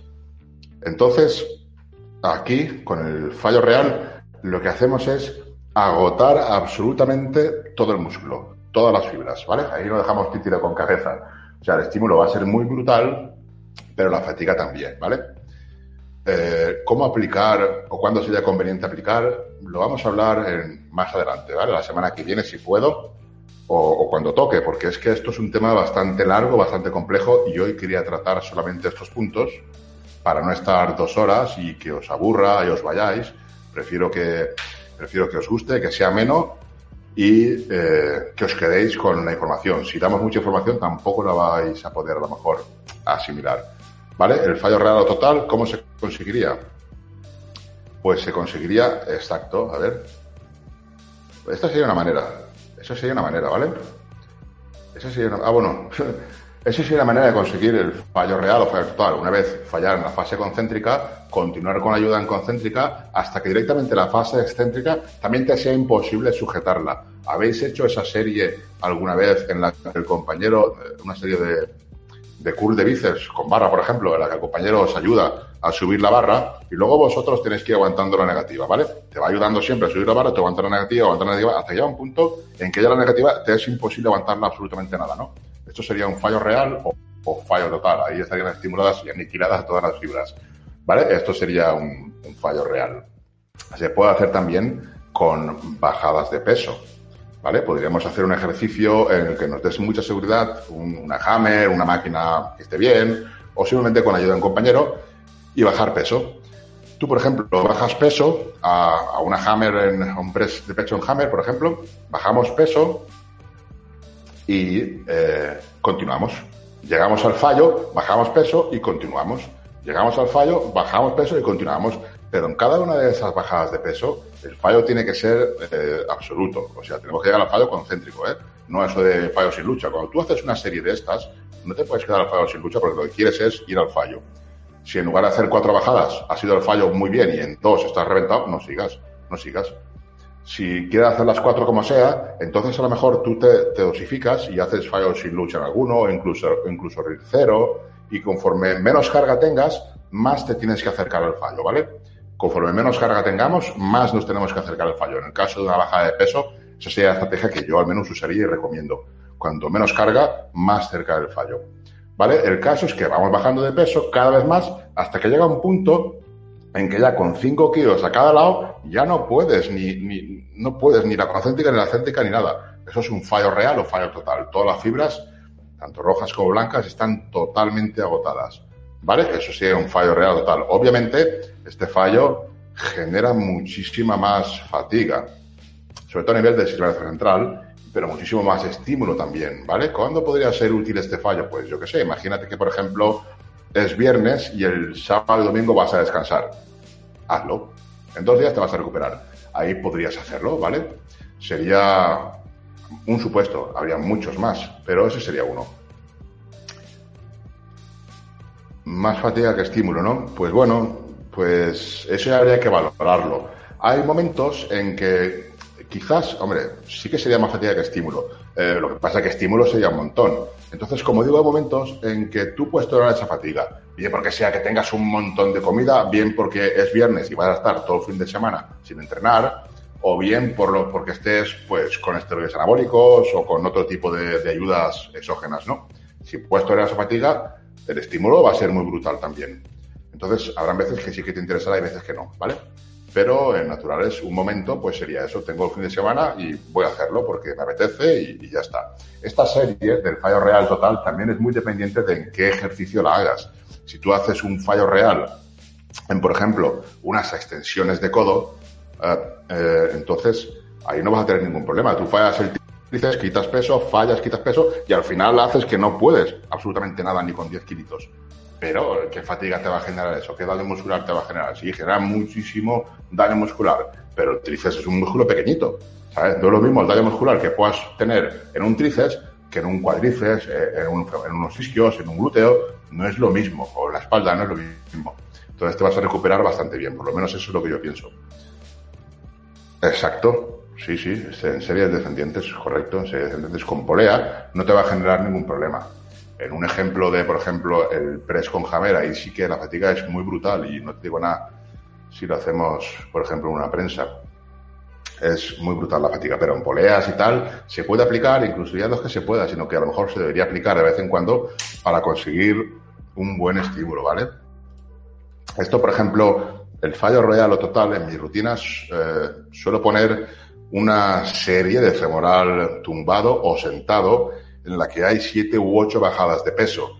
Y cuando llegas a la octava bajada de peso, estás con 10 kilos. Y es un fallo real. Es que ni con los 10 kilos puedes. Esa serie es un fallo real. Todas las fibras, las de tipo 1, las tipo 2A y 2B, absolutamente todas, han quedado totalmente estimuladas y, vamos, aparte que el isquio es un músculo que no se suele dar, se suele estar retrasado. Siempre cuesta mucho de, completar todo el estímulo y con ese tipo de serie te aseguras de que lo, que lo estimulas al máximo.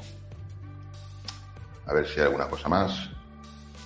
Exacto, serían series descendentes, así lo correcto, así podríamos conseguir el fallo real total con series descendentes en máquinas que te den mucha seguridad y no abusar de no abusar de, este tipo de técnicas, ¿eh? que ya no estamos hablando de un fallo normal y corriente, estamos hablando de tampoco estamos hablando de más allá del fallo, sino que estamos hablando de un fallo total, ¿vale? Un fallo pero total, que más no se puede. O sea, más de esto no puedes.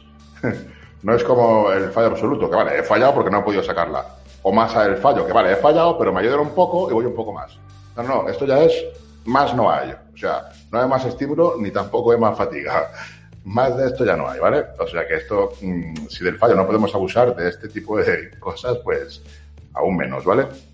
El fallo concéntrico es simplemente una manera de dominar el fallo absoluto, porque el fallo absoluto lo primero que falla son las fibras del tipo 2A y 2B que están en la fase concéntrica, en la fase de acortamiento del músculo, ¿vale? En el ciclo de acortamiento-estiramiento están en esta fase, que es lo que se suele fallar, es el, fallo más, es el fallo más habitual que hay y el que se estudia eh, cuando se hacen ensayos y estudios controlados, es el fallo que se estudia. Por lo menos hasta donde yo sé, se estudia este, el isométrico, y bueno, lo que más se ve es el fallo concéntrico, ¿vale? Es lo que más solemos fallar en los gimnasios, porque ir más del fallo o ir al fallo total, pues no se suele hacer mucho, ¿vale? Hay mucho miedo a ir a ese tipo de fallo. Y es cuestión de acostumbrarse vereno y de emplearlo cuando, cuando toque. O sea, cuando estés recuperándote, si estás con poca comida, que estás en definición, este tipo de técnicas de fallo de fallo real o de masa del fallo, pues no son lo más óptimas, a no ser que sean en ejercicios mmm, muy, muy, muy concentrados, ¿no? Un músculo como sean bíceps, tríceps, el deltoides, que sea algo muy, muy específico, pues no, no iría a por ese tipo de fallos. Pues es como, como todo, puedes ir perfectamente. Pero claro, depende. Por ejemplo, en pecho-espalda, pues yo estuve mucho tiempo entrenando con super series de pecho de espalda y va al fallo, pero total. Pero total es total, te diría que hasta real, porque íbamos más al fallo y al final se nos caía la barra encima con, con, con el press banca. Y bueno, se puede hacer, pero si te digo la verdad, la verdad es que no progresé mucho en aquella época, ¿sabes? Creo que entrenaba demasiado fuerte. Entonces, opino que está bien cuando son ejercicios más eh, monoarticulares, más de aislamiento, pero en grupos grandes como pecho y espalda no lo recomiendo, ¿vale? Por lo menos por lo que he visto y teóricamente también no, no, no viene a ser recomendable llegar al fallo en ese tipo de super series. Aparte que nosotros éramos muy bestias en ese aspecto y hacíamos super serie que era fallo o casi fallo, porque lo primero no era fallo en press banca, luego pasábamos a remo en máquina, luego pasábamos a press banca con bajada de peso, luego remo en máquina con bajada de peso, luego a press banca con bajada de peso, que es fallo total y continuábamos ahí hasta más en el fallo, y luego el fallo total en el remo con máquina, que era el remo tipo T, con fallo total y luego más allá del fallo. Entonces eso es quizá pasarse o, o no, o sea, o hacer solamente una serie de esas porque si haces dos ya te has pasado. Si haces una serie, pues tendría sentido. Tengo solamente media hora para entrenar. Vale, hago una serie así, o sea, caliento bien con series de aproximación. Hago una serie así y el trabajo de pecho y espalda lo tengo completo. Para espalda hago uno más analítico y para pecho hago unas aducciones. Me voy a casa. O hago gemelos o abdominales o me voy a casa. Entonces sí que tiene sentido. Por eso no te puedo decir nunca, no, no hagas eso. Porque todo tiene algún, algún momento en que podría tener sentido hacerlo. ¿Vale? Pero por norma general mm, no me parece muy buena idea. Vamos a ver ahora lo que sería el fallo excéntrico, ¿vale? El fallo excéntrico pues vendría también muy relacionado con allá del fallo. Aquí el fallo estaría en la, en, eh, la fase de estiramiento, ¿vale? Y en la fase de estiramiento, pues en el ciclo de estiramiento se tiene más fuerza porque tú puedes fallar en, la fase concéntrica, pero en la excéntrica todavía continúas teniendo fuerza, ¿vale? Entonces, el fallo excéntrico es más allá del fallo, es muy similar a ir más allá del fallo. De hecho, cuando la parte concéntrica ya ha fallado, puedes continuar hasta fallar el fallo excéntrico. Sería también una, una técnica que te causaría mucha fatiga, falla muscular y bueno, también estímulo, porque esto estimulado todas las fibras, no solo las de tipo 2, sino también tipo 1, ¿vale? No solo las, tipo, las, blancas, que las estimularías con el fallo concéntrico, sino que también las rojas. Aquí vamos con todo, aquí se estimulan todas las fibras. Ya has fallado en la fase concéntrica y vamos a por la excéntrica. Son tipos de fallos que sí que no se debería de abusar mucho. Pero bueno, puedes tener ciertos ejercicios o ciertas temporadas o épocas en que estés recuperando muy bien, en que comas mucho, en que el día siguiente descanses. Pueden tener cabida, ¿vale? El tema es saber por qué, saber cuándo o saber por qué no. ¿Vale? El tema de, por qué, cuándo, beneficios y, y, no beneficios lo veremos en, en, otra charla, ¿vale? Vamos a esta, esta parte, que llevamos una hora y pico y, como digo, no quiero, no quiero estar dos o tres horas. Quiero que os quede esto un poco claro, que me preguntéis todo lo que queráis, todo lo que queráis sobre este tema y dejarlo claro, lo que serían los tipos de fallo, cómo evolucionan entre ellos, que no son lo mismo, por eso quien diga, no, hay que llegar al fallo siempre, pero, pero ¿qué tipo de fallo? O quien diga que no siempre, pero ¿por qué no? O, qué tipo de fallo no hay que llegar, ¿no? Porque un fallo excéntrico o un fallo real total, pues seguramente mm, pues no sea recomendable, ¿no? No haga falta. Pero también depende de, de a qué músculo, porque a unas elevaciones laterales, hacer una bajada de peso con elevaciones laterales, llevándola más del fallo y luego al fallo total, pues no hay ningún problema, te vas a recuperar perfectamente. Sí, a lo mejor tienes agujetas y tal, pero tendrás agujetas una o dos veces. Luego esas agujetas serán menores, adaptarás y empezarás también a desarrollar, ¿no? Siempre que la alimentación, el descanso sea correcto. A ver, mm, aquí para el fallo excéntrico pues sería eso, la ayuda de un compañero o utilizar máquinas que nos permitan cierta ayuda en la fase concéntrica. De todas maneras, esto antes se hacía mucho, pero ya hace tiempo que no, no se suele hacer. No, la gente ya no entrena con las negativas, ¿no? ¿Os acordáis antes que siempre estaban las negativas por ahí? Y ahora ya no, no se usan. ¿Cuántos estamos por aquí? ¿O, estoy hablando yo solo? Porque no sé. Veo que hay, hace un momento que no tengo comentarios. Preguntarme cosas sobre el fallo excéntrico si queréis, o si nos vamos a pasar a cómo saber lo cerca que estás del fallo, ¿no? Que esto en teoría más o menos lo conocéis, pero vamos a darle un repaso.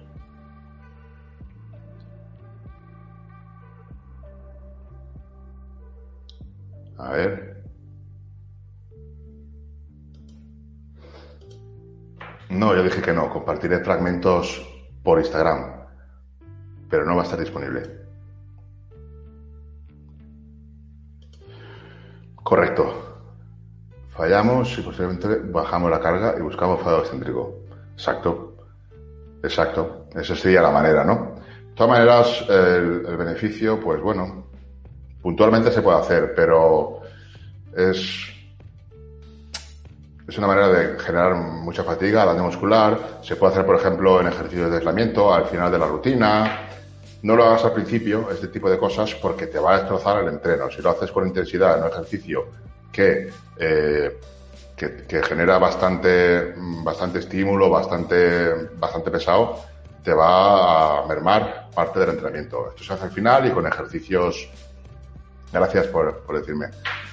¿cuántos somos? Con ejercicios que no te causen, o sea, que no tengan mucha carga, ¿vale? El fallo céntrico no lo haría en, en ejercicios muy pesados. Quizás puntualmente, puntualmente quizás sí, ¿vale? Hay algunos, algunos musculares como las piernas en las que curiosamente el fallo muscular, o sea, el fallo muscular, potenciar la fase excéntrica puede ser, puede ser bueno, ¿vale? El daño muscular en piernas cuesta mucho de recuperar, pero curiosamente no he visto a nadie que entrene muy pesado las piernas con mucha intensidad y no las tenga grandes.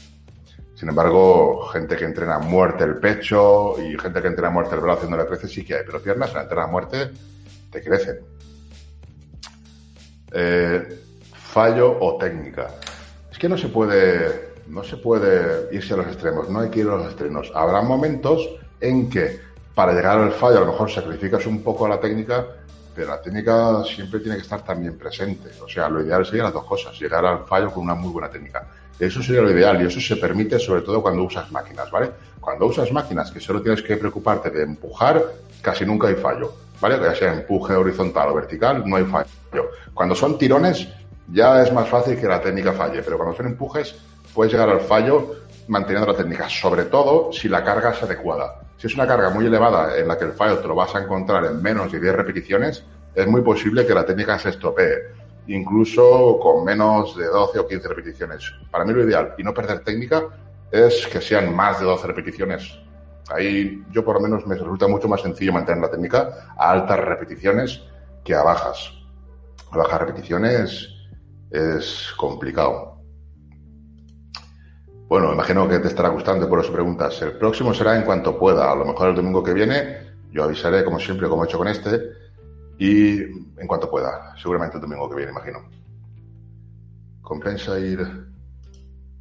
Compensa ir a cualquier fallo cuando quieres hipertrofiar. Pues depende. Depende, si no estás adaptado o no. El fallo tenéis que ir poco a poco. Una persona que nunca va al fallo no puede de repente, ah, pues voy a entrenar al fallo ahora, todas las series, o un 50% de las series, o no, no, no. Hay que empezar poco a poco con ejercicios que controlemos, que no nos causen riesgo, y muy poco a poco. En alguna serie, luego te vas adaptando y vas metiéndolo en alguna otra serie. No es una cosa que haya que ir, vale, pues todas al fallo porque todo he dicho que, que bueno. Yo es que yo ni siquiera digo que es bueno ni siquiera digo que es bueno. Yo estoy en contra de quien dice que todas las series tienen que ir al fallo y en contra de quien dice que nunca hay que ir al fallo. Busco término medio, no me gustan los extremos, ¿vale? intento aprender, intento no quedarme con una cosa, ¿vale? Mm, hay momentos en que será bien y momentos en que no será bien ir al fallo. Es tu, tu, tu misión saber cuándo te va a ir bien y cuándo no, aprender cuándo va a ir bien y cuándo no. Y lo que te puedo decir seguro es que si nunca vas al fallo, no te va a ir bien si de repente empiezas a meter el fallo. Tiene que ser progresivo. Lo meterás y te irá bien, pero porque lo meterás progresivamente, ¿vale? En una, en una, una serie de cada ejercicio, luego a lo mejor quizá más, pero lo que es fallo, fallo, tampoco es necesario meterlo mucho. Si lo metes en una serie de cada ejercicio ya puede ser una buena, puede ser ya bastante. Eh, o lo puedes meter en, muchas en muchas series de un mismo ejercicio, siempre que sea un ejercicio de aislamiento, por ejemplo, unas extensiones, ¿vale? O unas flexiones de codo o unas elevaciones, ejercicios de aislamiento, ahí no hay ningún problema en ir todas las series al fallo. Pero bueno, también, si nunca lo has hecho, pues también siempre con precaución, ver cómo, cómo te recuperas, cómo lo toleras. Mm, ¿Vale? A ver qué tenemos aquí. ¿Cómo saber lo cerca que estás del fallo? ¿Cómo podríamos saber lo cerca que estamos del fallo? Pues mira, la única manera de saber lo cerca que estamos del fallo es siendo el fallo. Porque solo así te aseguras de que realmente estabas cerca, incluso has fallado. Porque si no estás acostumbrado a, ir al fallo, si no practicas con ir al fallo, no puedes saber realmente a qué intensidad trabajas, a qué grado de esfuerzo trabajas, no puedes cuantificar el RIR, no puedes exactamente valorar cómo estás trabajando. Entonces, ¿cómo saber lo cerca que estás del fallo? Pues eso, para poder medirlo hay que experimentarlo. Y cuanto más lo experimentes, mejor lo vas a poder medir. ¿Vale? Una vez sabes dónde está, ya puedes luego aproximarte con un cierto grado de, de acierto.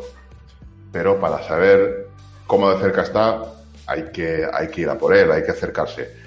Vemos que tenemos maneras de acercarnos que no son muy, muy demandantes ¿no? a nivel de fatiga. Por ejemplo, el fallo técnico o el fallo sin lucha. El fallo sin lucha te asegura, te garantiza un RIR cero, mínimo un RIR cero. Vamos a ver qué tenemos aquí ahora. Las repeticiones en reserva. El RIR, ¿no? Es una técnica, o es una técnica, es un sistema para cuantificar eh, la intensidad o el grado de esfuerzo.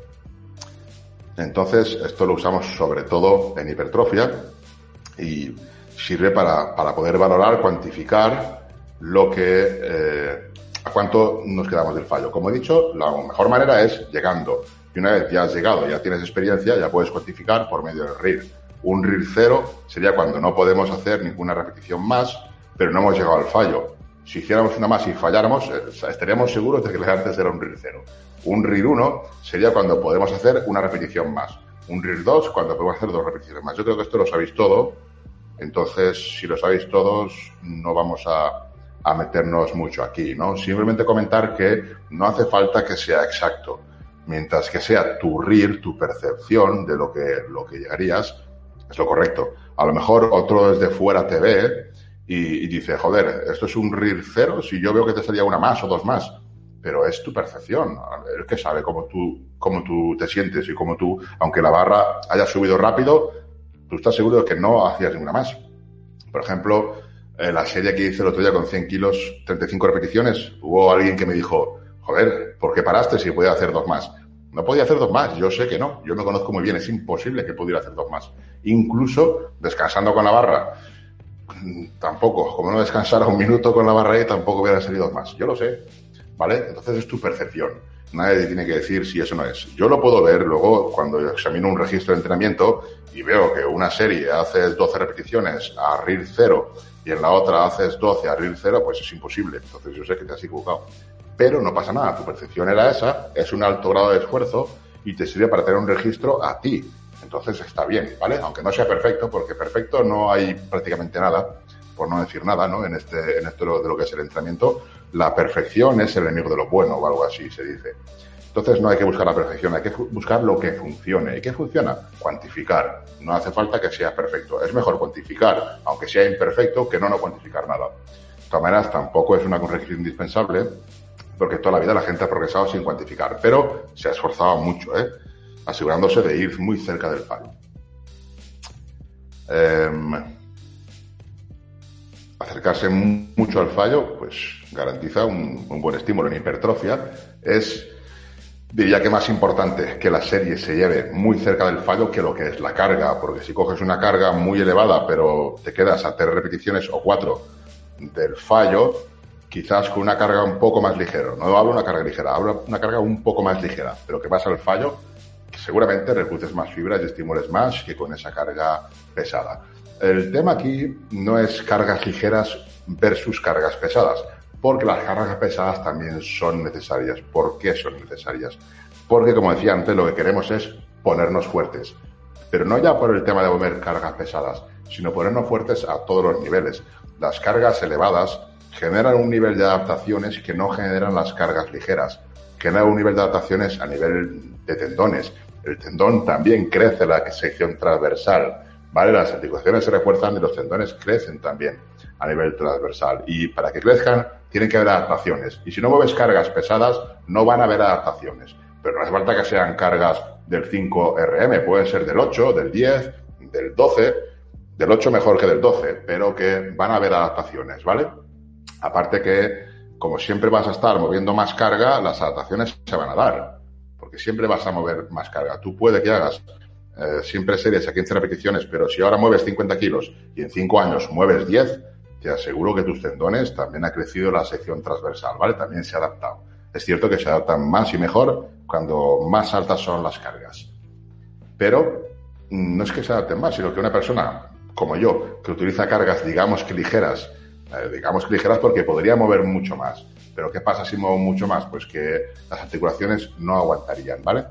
Entonces, Mm, para poder aguantar las articulaciones tendría que trabajar con cargas mucho más pesadas, a muchas menos repeticiones, que hará adaptaciones también a nivel tejido conectivo que me permitieran mover más esas cargas y tener esas adaptaciones. Como digo, no es mi interés, mi interés es la hipertrofia, pero que todo tiene su lugar, ¿vale? Uh, A ver, el crecimiento de altura no tengo ni idea de cómo conseguirlo, ¿vale? Eso tendrías que ir al médico y si te tiene que recetar algo, pues que te lo recete. Contesto porque esta pregunta la tengo mucho por ahí y la verdad que no, no lo controlo el tema ese. Vamos a ver la siguiente diapositiva, a ver qué tenemos aquí. Escala de esfuerzo percibido. Hemos visto el RIR y ahora veríamos un poco el RPE, ¿vale? El RPE se usa sobre todo en deportes de fuerza, pero también se puede usar en hipertrofia. Eso se usa en deportes de fuerza, pero realmente se usa en deportes de todo tipo, ¿vale? También deportes aeróbicos, es una manera de medir la intensidad. Incluso en deportes de intensidad alta, baja o media, todo el mundo usa el RPE, al final es el esfuerzo percibido. Da igual si tú haces una carrera de 100 metros o haces una maratón, tú tienes un esfuerzo que has percibido, lo calificas y ese es el RPE, ¿vale? No es una cosa exclusiva de, la fuerza, porque se usa en todos los deportes, como digo. Yo personalmente para hipertrofia prefiero el RIR, ¿vale? Cada uno tiene que usar lo que más le guste. Mi preferencia, pues yo uso el RIR, ¿vale? Yo en mis rutinas, en el registro de entrenamiento tenéis el RIR. El RPE lo tenemos, pero para cuantificar la sesión entera, toda la sesión, ¿vale? La sesión sería en la casilla del nivel de esfuerzo percibido tras esta sesión, pues ponemos ahí lo que nos haya parecido que nos ha costado esa sesión. Porque hay, en teoría, sesiones que deberían de costarte poco, pero de repente sales de la sesión y te ha costado mucho, cuando era a lo mejor hombros, que no tendrías que estar muy cansado. Eso empieza a darte pistas de que a lo mejor no estás empezando a recuperar bien, ¿vale? Simplemente por tener ese tipo de, de, feedback. Luego en las gráficas puedes ver cómo va el de esfuerzo, el tronaje, el total de series, eso le da más pistas, pero a nivel más microciclo, el RPE, que vas a ver todo el RPE del microciclo, pues te da pistas en ese aspecto. Es lo que se puede ver a nivel microciclo. El RPE, pues, como digo, es eso, una herramienta más. Yo prefiero el RIR, el RPE lo utilizaría para registrar sesiones enteras, pero que sepáis eso, que no es exclusivo ni de la fuerza ni, de la hipertrofia. ¿eh?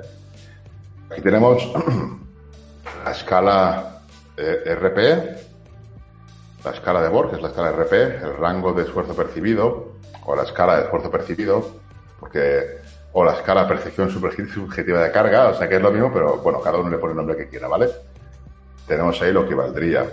Extremadamente duro sería el grado más alto el grado de esfuerzo sería un 10. Por eso antes comentaba que el RP de 10, extremadamente duro, y el grado de esfuerzo más alto, solo se puede conseguir llegando al fallo. ¿Vale? Aunque luego en realidad en deportes de fuerza ponga un RP de 10 a un levantamiento que ha sido una intensidad, de un esfuerzo brutal, en hipertrofia, el esfuerzo brutal solo lo puedes obtener cuando realmente vas al fallo. ¿Os está gustando la clase? Comentarme qué os parece la clase, la clase, la charla esta o lo que sea comentarme qué os parece y si os está gustando, hacer una historia y etiquetar a, Entrenos Toyo Steel. Así lo compartís un poco si os está gustando. Hacer una historia, etiquetar, estaría bien. Sería una forma de ayudarme. Yo os ayudo enseñándoos lo poco que sé ¿vale? Y vosotros podéis hacer eso por mí. Vamos a continuar aquí con la escala de esfuerzo percibido. Veis que tenemos los niveles desde muy bajo, que eso no nos interesa, hasta muy, muy alto, ¿vale? Esto no vamos a entrar mucho aquí porque creo que todos lo sabéis, no veo que tengáis ninguna duda. Vamos a continuar aquí. Esto es más interesante, tenemos la relación entre RPE y RIR. ¿Vale? Lo podemos ver aquí. Es RP10 sería el fallo, y el RP 9,5 equivaldría a un RIR 0. RP 9 equivaldría a un RIR 1. RP 8,5 equivaldría a un RIR 1,2. RP 8 equivaldría a un RIR 2. RP 7,5 equivaldría a un RIR 2 o 3.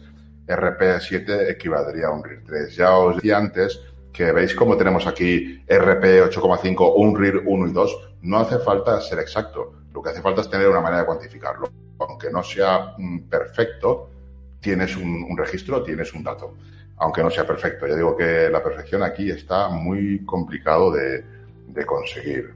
¿Vale? Esto también es interesante. Es la relación entre el RIR, el RP y el porcentaje de RM. Esto hay que cogerlo con pinzas porque depende de la adaptación de cada uno, pues eh, lo que es el porcentaje del RM va a cambiar. Si una persona está muy adaptada a entrenar con cargas bajas, va a tener un, un RM, porcentaje de RM más elevado en cargas bajas, en rangos de repeticiones bajos, perdón, que en rangos de repeticiones altos. Pero para hacerse una idea, pues sí que es interesante. Tenemos el RPE, que sería una columna que pone 10, 9,5, 9. Y luego tenemos las repeticiones realizadas y, columnas con porcentajes. Un RPE 10 sería una repetición con el 100%, o dos repeticiones con el 95%, o tres repeticiones con el 91%, o cuatro repeticiones con el 77%. Esto, si podéis hacerle una captura o algo, pero bueno, lo podéis encontrar por allí fácilmente. La relación entre el, lo que sería el RIR, el RP y el porcentaje de 1RM. De todas maneras, como digo, hay que cogerlo con pinzas porque no es exacto, ni mucho menos. De hecho, cada, cada uno de vosotros tendrá un porcentaje de 1RM distinto, seguramente, dependiendo de cómo entrene. Pero aproximado sí que, sí que suele acertar, ¿vale? Ahora sí que vamos a pasar a las preguntas de estos temas que hemos visto hoy. Todas las preguntas, dudas que tengáis, me las podéis plantear, ¿vale? A ver si me bombardeáis ahora de preguntas como al principio. Y ahora que tenemos un poco más de información, podéis ser más certeros las preguntas. Y sobre todo, lo que sí que os pediría es que os ciñerais a lo que es eh, lo que hemos visto en la charla, ¿vale? Porque, por ejemplo, la pregunta de suplementación o de otras cosas que no, no tienen que ver con la charla, pues no las voy a contestar, ¿vale? Hay que definirse a preguntas de la charla. Si está Claro, decís, pues yo lo tengo claro, he aprendido, o no he aprendido una mierda porque eres un cabrón, o yo qué sé, lo que parezca, me lo ponéis por ahí, ¿vale? Sobre todo eso, dudas y tal. Vamos a estar, si me preguntáis, vamos a estar 15 minutos, y si no me preguntáis, pues cortaré antes y me iré a cenar, porque las dos pizzas esas mmm, me las he comido que me he enterado. a ver si tenemos por aquí alguna duda. Entiendo que si no tengo dudas aquí es que lo habéis entendido ¿Vale? Vamos a ver más cosas, a ver qué tengo por aquí. Vamos a ver más cosas sobre esto. En una próxima sesión podemos ver los beneficios de entrenar al fallo. ¿eh? Maximización de la reclutación de fibras, activación mayor número de fibras, los beneficios a medio y largo plazo. Aquí os explicaré ya conceptos teóricos míos que todavía no puedo demostrar y tardarán mucho en demostrarse porque los estudios son a muy corto plazo, son a dos meses o a tres meses. ¿Hay qué tipo de adaptación vas a encontrar? Ahí no vas a encontrar, no vas a lograr fallo, adaptados. Ahí veremos unas cosas teóricas, ¿vale? Eh, hipótesis. Eh, veremos también cuándo ir al fallo. Aquí sí que hay una larga lista de cuándo podemos ir al fallo. Y bueno, esto, claro, es que esto no puedo explicar ahora, es súper largo. Veremos un tipo de series en las que podemos ir al fallo, cómo conseguirlo, cuándo hacerlas. Mm, el cuerpo, a ver, em, el cuerpo no es que se acostumbre al fallo o no al fallo, el, cuerpo se adapta a todo, ¿vale? Todo lo que, lo que sea paulatino, lo que no sea de golpe, se va a adaptar. Si tú mm, te acostumbras, por ejemplo, a ir cerca del fallo, pues al final no te supone esfuerzo. Eh, puedes acercarte más al fallo, puedes fallar. No te supone esfuerzo siempre que hablemos de un fallo, por ejemplo, concéntrico, ¿no? Un fallo absoluto. Un fallo real o más allá del fallo va a ser siempre duro, ¿vale? Tú te puedes acostumbrar, te puedes adaptar a caerte un porrazo de aquí al suelo, pero no te puedes adaptar nunca, nunca te vas a adaptar a caerte de un segundo piso. Ya te puedes caer 20.000 veces que el cuerpo nunca se va a adaptar, ¿vale? Porque su estructura fisiológicamente no está preparado para eso. Pero para llegar al fallo está adaptado de sobra, está preparado de sobra. Solamente tienes que darle la dosis del veneno en pequeñas dosis, paulatinamente en el tiempo, y lograrás que se adapte. También te desadaptas. Si luego dejas de entrenar, o dejas de ir al fallo, o dejas de tal, pues también te desadaptarás, ¿vale? Pero mm, se adaptan las dos cosas. Primero puedes empezar, si, eres, si no estás acostumbrado a trabajar el fallo, puedes empezar a acercarte mucho al fallo, luego ir al fallo sin lucha. ¿Sabes? espero que se entienda lo que quiero decir. Es paulatinamente. Si tú lo haces paulatinamente, el cuerpo responde y se adapta. Ah, caerse de un segundo piso no se adapta, ¿eh? pero, pero caerse al suelo sí, eh, se va a adaptar.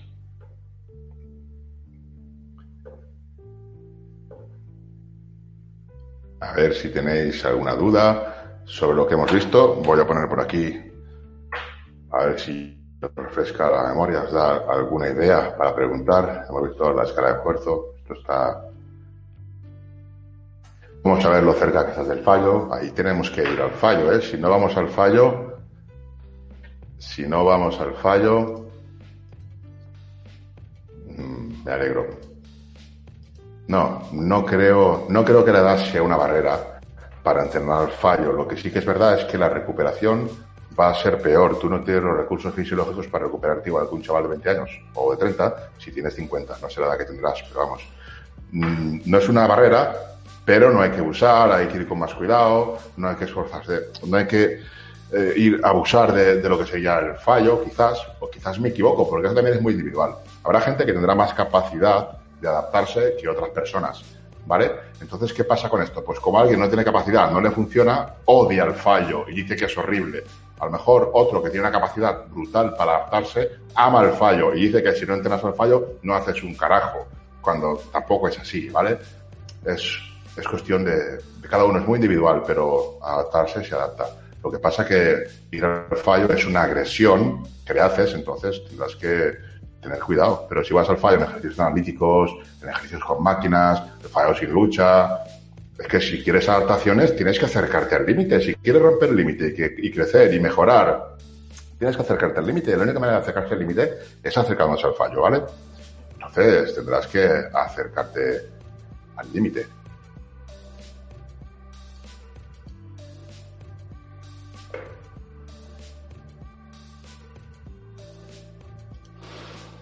Ah, esto en series de 20, 15, 12 de pecho inclinado con mancuerna se tendría que llegar cerca del fallo en las dos primeras y al fallo en la última.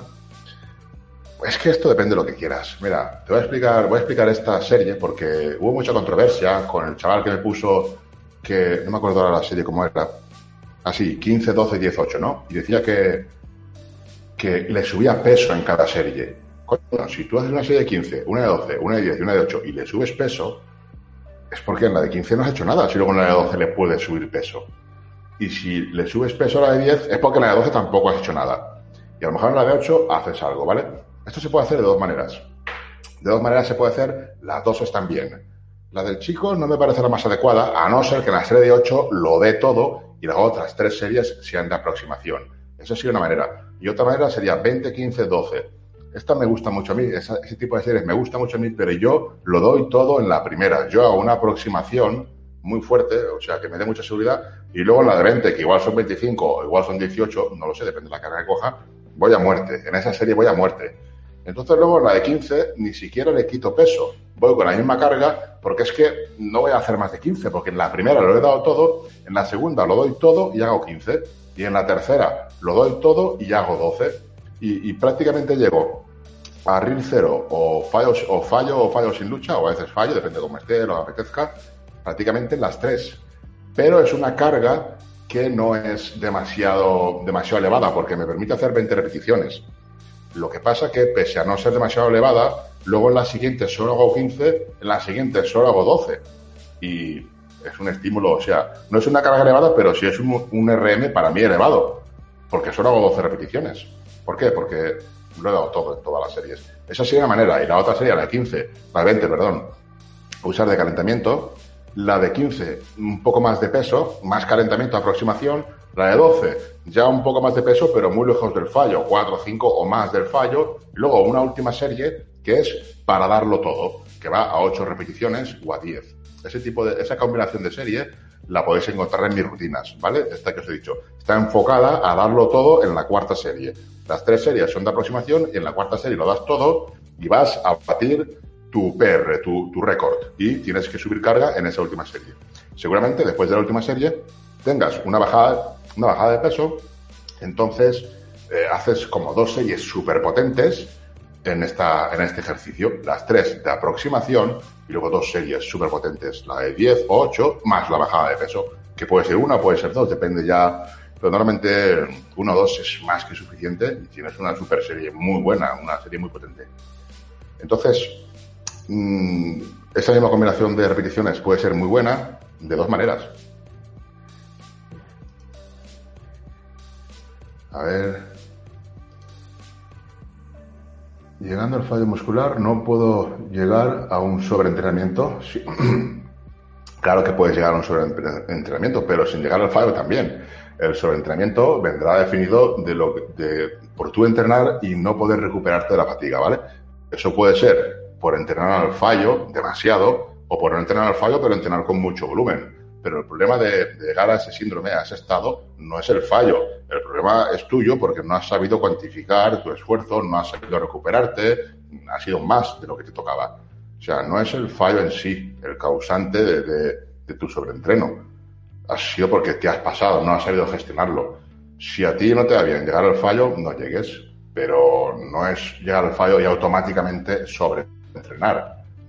Si lo haces de una manera paulatina, no debería de pasar, ¿eh? Si lo haces como decíamos antes, que de repente empiezas a entrenar y vas todas las series al fallo o la mitad de series al fallo, cuando antes no ibas, pues te garantizo que te pasa.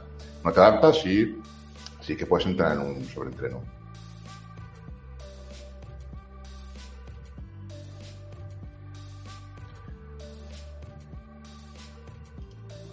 Vale, para el entrenamiento de bajada de peso, ¿qué es conveniente? ¿Acercarse al fallo o no es importante? y series de altas repeticiones o bajas, vale, con altas repeticiones fallo o muy, muy, muy cerca del fallo, ¿vale? Porque son cargas ligeras y para reclutar todas las fibras vamos a tener que acercarnos muchísimo al fallo. Las fibras se reclutan de manera secuencial y si no llegas al fallo no las vas a reclutar todas. Con una carga muy pesada te saltas el proceso secuencial porque se activan las unidades motoras de alto umbral que inervan a las fibras de las fibras blancas, las fibras rápidas, las fibras de potencia, las inervan más rápidamente y consiguen activarlas al instante súper rápido. Una carga más ligera se activan de manera secuencial y hay que llegar al fallo o muy muy cerca para poder activarlas bien las fibras. Una carga pesada no, por lo tanto, una carga pesada a bajas repeticiones no sería necesario llegar al fallo, ya que se activarían mucho antes todas las fibras. Y para entrenamiento o baja de peso, ¿qué es conveniente? ¿Acercarse al fallo o no es importante? Esto depende de tu tolerancia al fallo, de tu configuración, de lo que estés acostumbrado a hacer. Por ejemplo, una cosa, digamos, estándar sería, si tú tienes una serie potente con dos bajadas de peso, la primera no llegaría al fallo, ¿vale? Si es muy potente, que es una serie, por ejemplo, en pecho con 200 kilos de las que hago yo, en hammer, no llegaría al fallo, ¿vale? Me quedaría a fallo menos uno. Y luego en la siguiente bajada serían unos 150 kilos. Ahí ya quedaría al fallo sin lucha o RIR cero. Y luego en la siguiente, que serían 100 kilos, eso ya al fallo. ¿Vale? Mi configuración favorita sería, por ejemplo, eso. Podría cambiar dependiendo, dependiendo del contexto, de las circunstancias, de lo que quisiera. Pero digamos que lo más estándar sería eso. Primero, no fallar, cerca pero sin fallo, porque la carga es muy elevada. Segunda, acercarse más al fallo, RIR 0 o fallo sin lucha o RIR 1, depende de cómo te sientas. Eh, y la última ya hay que darlo todo en una descendente. Una descendente lo que queremos es máxima activación, máximo reclutamiento. Si no vamos al fallo, una descendente, ¿para qué la hacemos? ¿Vale? Para eso series normales, series simples y ya está.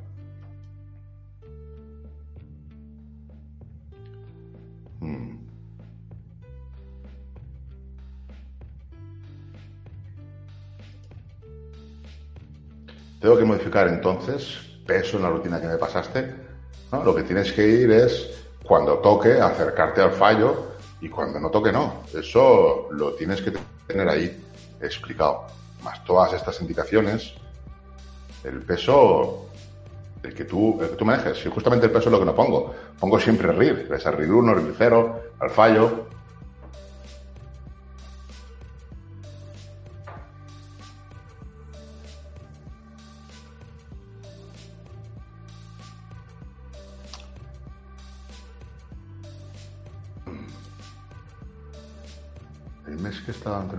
Ha sido mantenimiento de calorías. Pues muy bien, habrán etapas de mantenimiento y otras pues para definir o para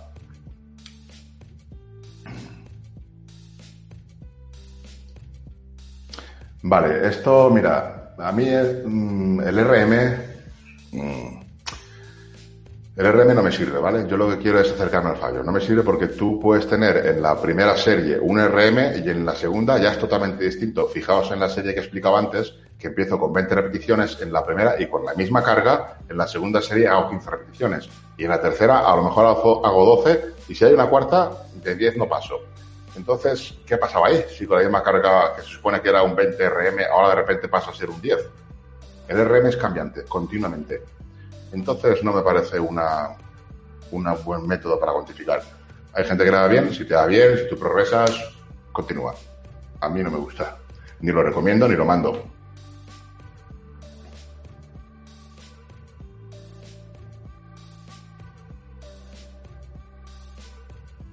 Genial, Gabriel, me alegro que te haya gustado. Muchas gracias.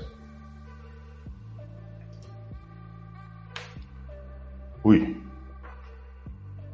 Vamos a contestar alguna cosita más y, ya me voy para allá, ¿vale? Que tengo que cenar, es, es verdad. Parece que no ceno aquí. Con contrastes.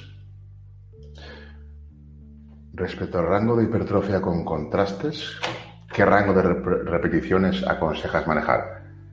Pues no sé lo que es eso de contrastes. El rango de repeticiones es individual, ¿vale? Lo que aconsejo es, si es un rango bajo, que es de 8 o 10 repeticiones, no ir al fallo. O sea, RIR 1, RIR 2, de vez en cuando RIR 0 quizá. Si es un rango alto, acercarse más al fallo. Cuando más alto el rango, más al fallo. Y, y, el que tienes que hacer es el que más te guste. Hay gente que se siente cómoda entrenando a rangos de 8 y 10 repeticiones, que lo haga. Que lo haga. Pero a mí no me gusta. No lo mando tampoco porque desgasta mucho, genera mucha fatiga a nivel tejido conectivo. ¿Qué sucede? Que si tú tienes una rutina de 3 días, da igual si vas a 8 repeticiones o a 6 porque te vas a recuperar, a nivel tejido conectivo te vas a recuperar, pero si lo que quieres es añadir volumen de entrenamiento, entrenar 5, 6 días, esos rangos no suelen ser ideales, ¿vale? Porque terminan pasando factura a nivel articular, vienen dolores, tendinitis, o igual, ¿no? Si tienes buena genética, te va bien, tienes muy buena técnica, es muy individual. El rango, el que te guste, importante acercarse al fallo, depende de la carga, acercarse más o menos, no hay una norma fija, es que si hubiera una norma fija yo os diría este rango y de ahí no salir. Es que no es así. Es flexible, es variable, debe ser flexible, debe ser variable y también tiene que haber una gran cantidad en la elección de que sea tu gusto personal. Si a ti te gusta entrenar a 10 repeticiones, aunque a 15 sea mejor, que no sé si lo es, no estoy diciendo que lo sea, mm, si pasas a 15 no vas a progresar porque lo que te gusta es entrenar a 10. Tienes que entrenar pues también como te guste.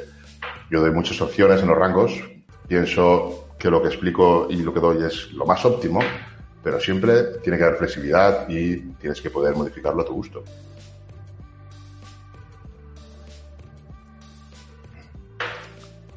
Enseguida te la doy. He aplicado el fallo muscular los días. ya me están llamando. Ya llego tarde. A ver. He aplicado fallo muscular los días de entreno pesado, torso, pierna, con proyección ondulante. ¿Me podías dar tu opinión si está bien? Enseguida te la doy. ¿Te ha ido bien? Si te ha ido bien, está bien. ¿Te ha ido mal? Si te ha ido mal, está mal. No hay una cosa que esté bien o mal. A ti te puede funcionar y ir de puta madre y a otra persona no. ¿A ti te ha ido bien? Continúa. Si no te ha ido bien, no lo hagas más.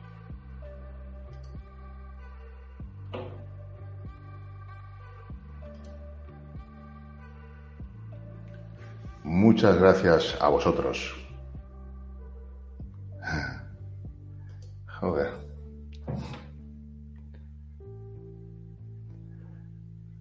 Están aquí. A ver, ya voy a tener que cortar. A ver si puedo contestar alguna más. A ver si tenéis alguna pregunta, pero voy a tener que dejarlo ya, ¿vale? Me alegro mucho de, de que hayáis asistido, que espero que os haya gustado. Espero que, Espero veros la semana que viene, que imagino que la semana que viene continuaré con este tema porque quiero dejarlo zancado y es mucho material que quiero explicar, pero no quería hacerlo en una clase o en una charla porque iba a ser insufrible. Entonces tenemos una pequeña introducción que espero que os haya gustado y vamos a continuar la semana siguiente si puedo, el domingo si puedo, y eh, vamos a aprender todos, ¿vale? Yo también aprendo con vosotros y lo que yo diga no es no es, no es ley, ¿vale? Es seguramente ideas y tenéis que coger lo que os guste, lo que no, aplicarlo. Simplemente comparto lo poco que sé y ya está, ¿vale? Eh, pues muchísimas gracias a todos, de verdad. De verdad, muchísimas gracias. Espero veros la semana que viene. Espero que me compartáis alguna historia por Instagram. Espero que os haya gustado la charla. Y espero sobre todo que os haya servido, que, que la aprovechéis, que os haya servido para tomar ideas. Y muy importante, lo más importante es que las apliquéis. Acordaros de los tipos de fallo, ¿vale? y aplicarlos, aplicarlos desde el más mm, bajito, que sería el fallo técnico, luego estaría el fallo sin lucha, luego el fallo concéntrico o fallo absoluto, ¿vale? Luego sería más allá del fallo, que esto ya sería un fallo como más avanzado, que deberíais de tocar solamente cuando tengáis cierta experiencia con los otros fallos, ¿no? Y en busca del camino, ¿no? De, de ser un fallo adaptado. un abrazo muy grande y nos vemos la semana siguiente si no pasa nada.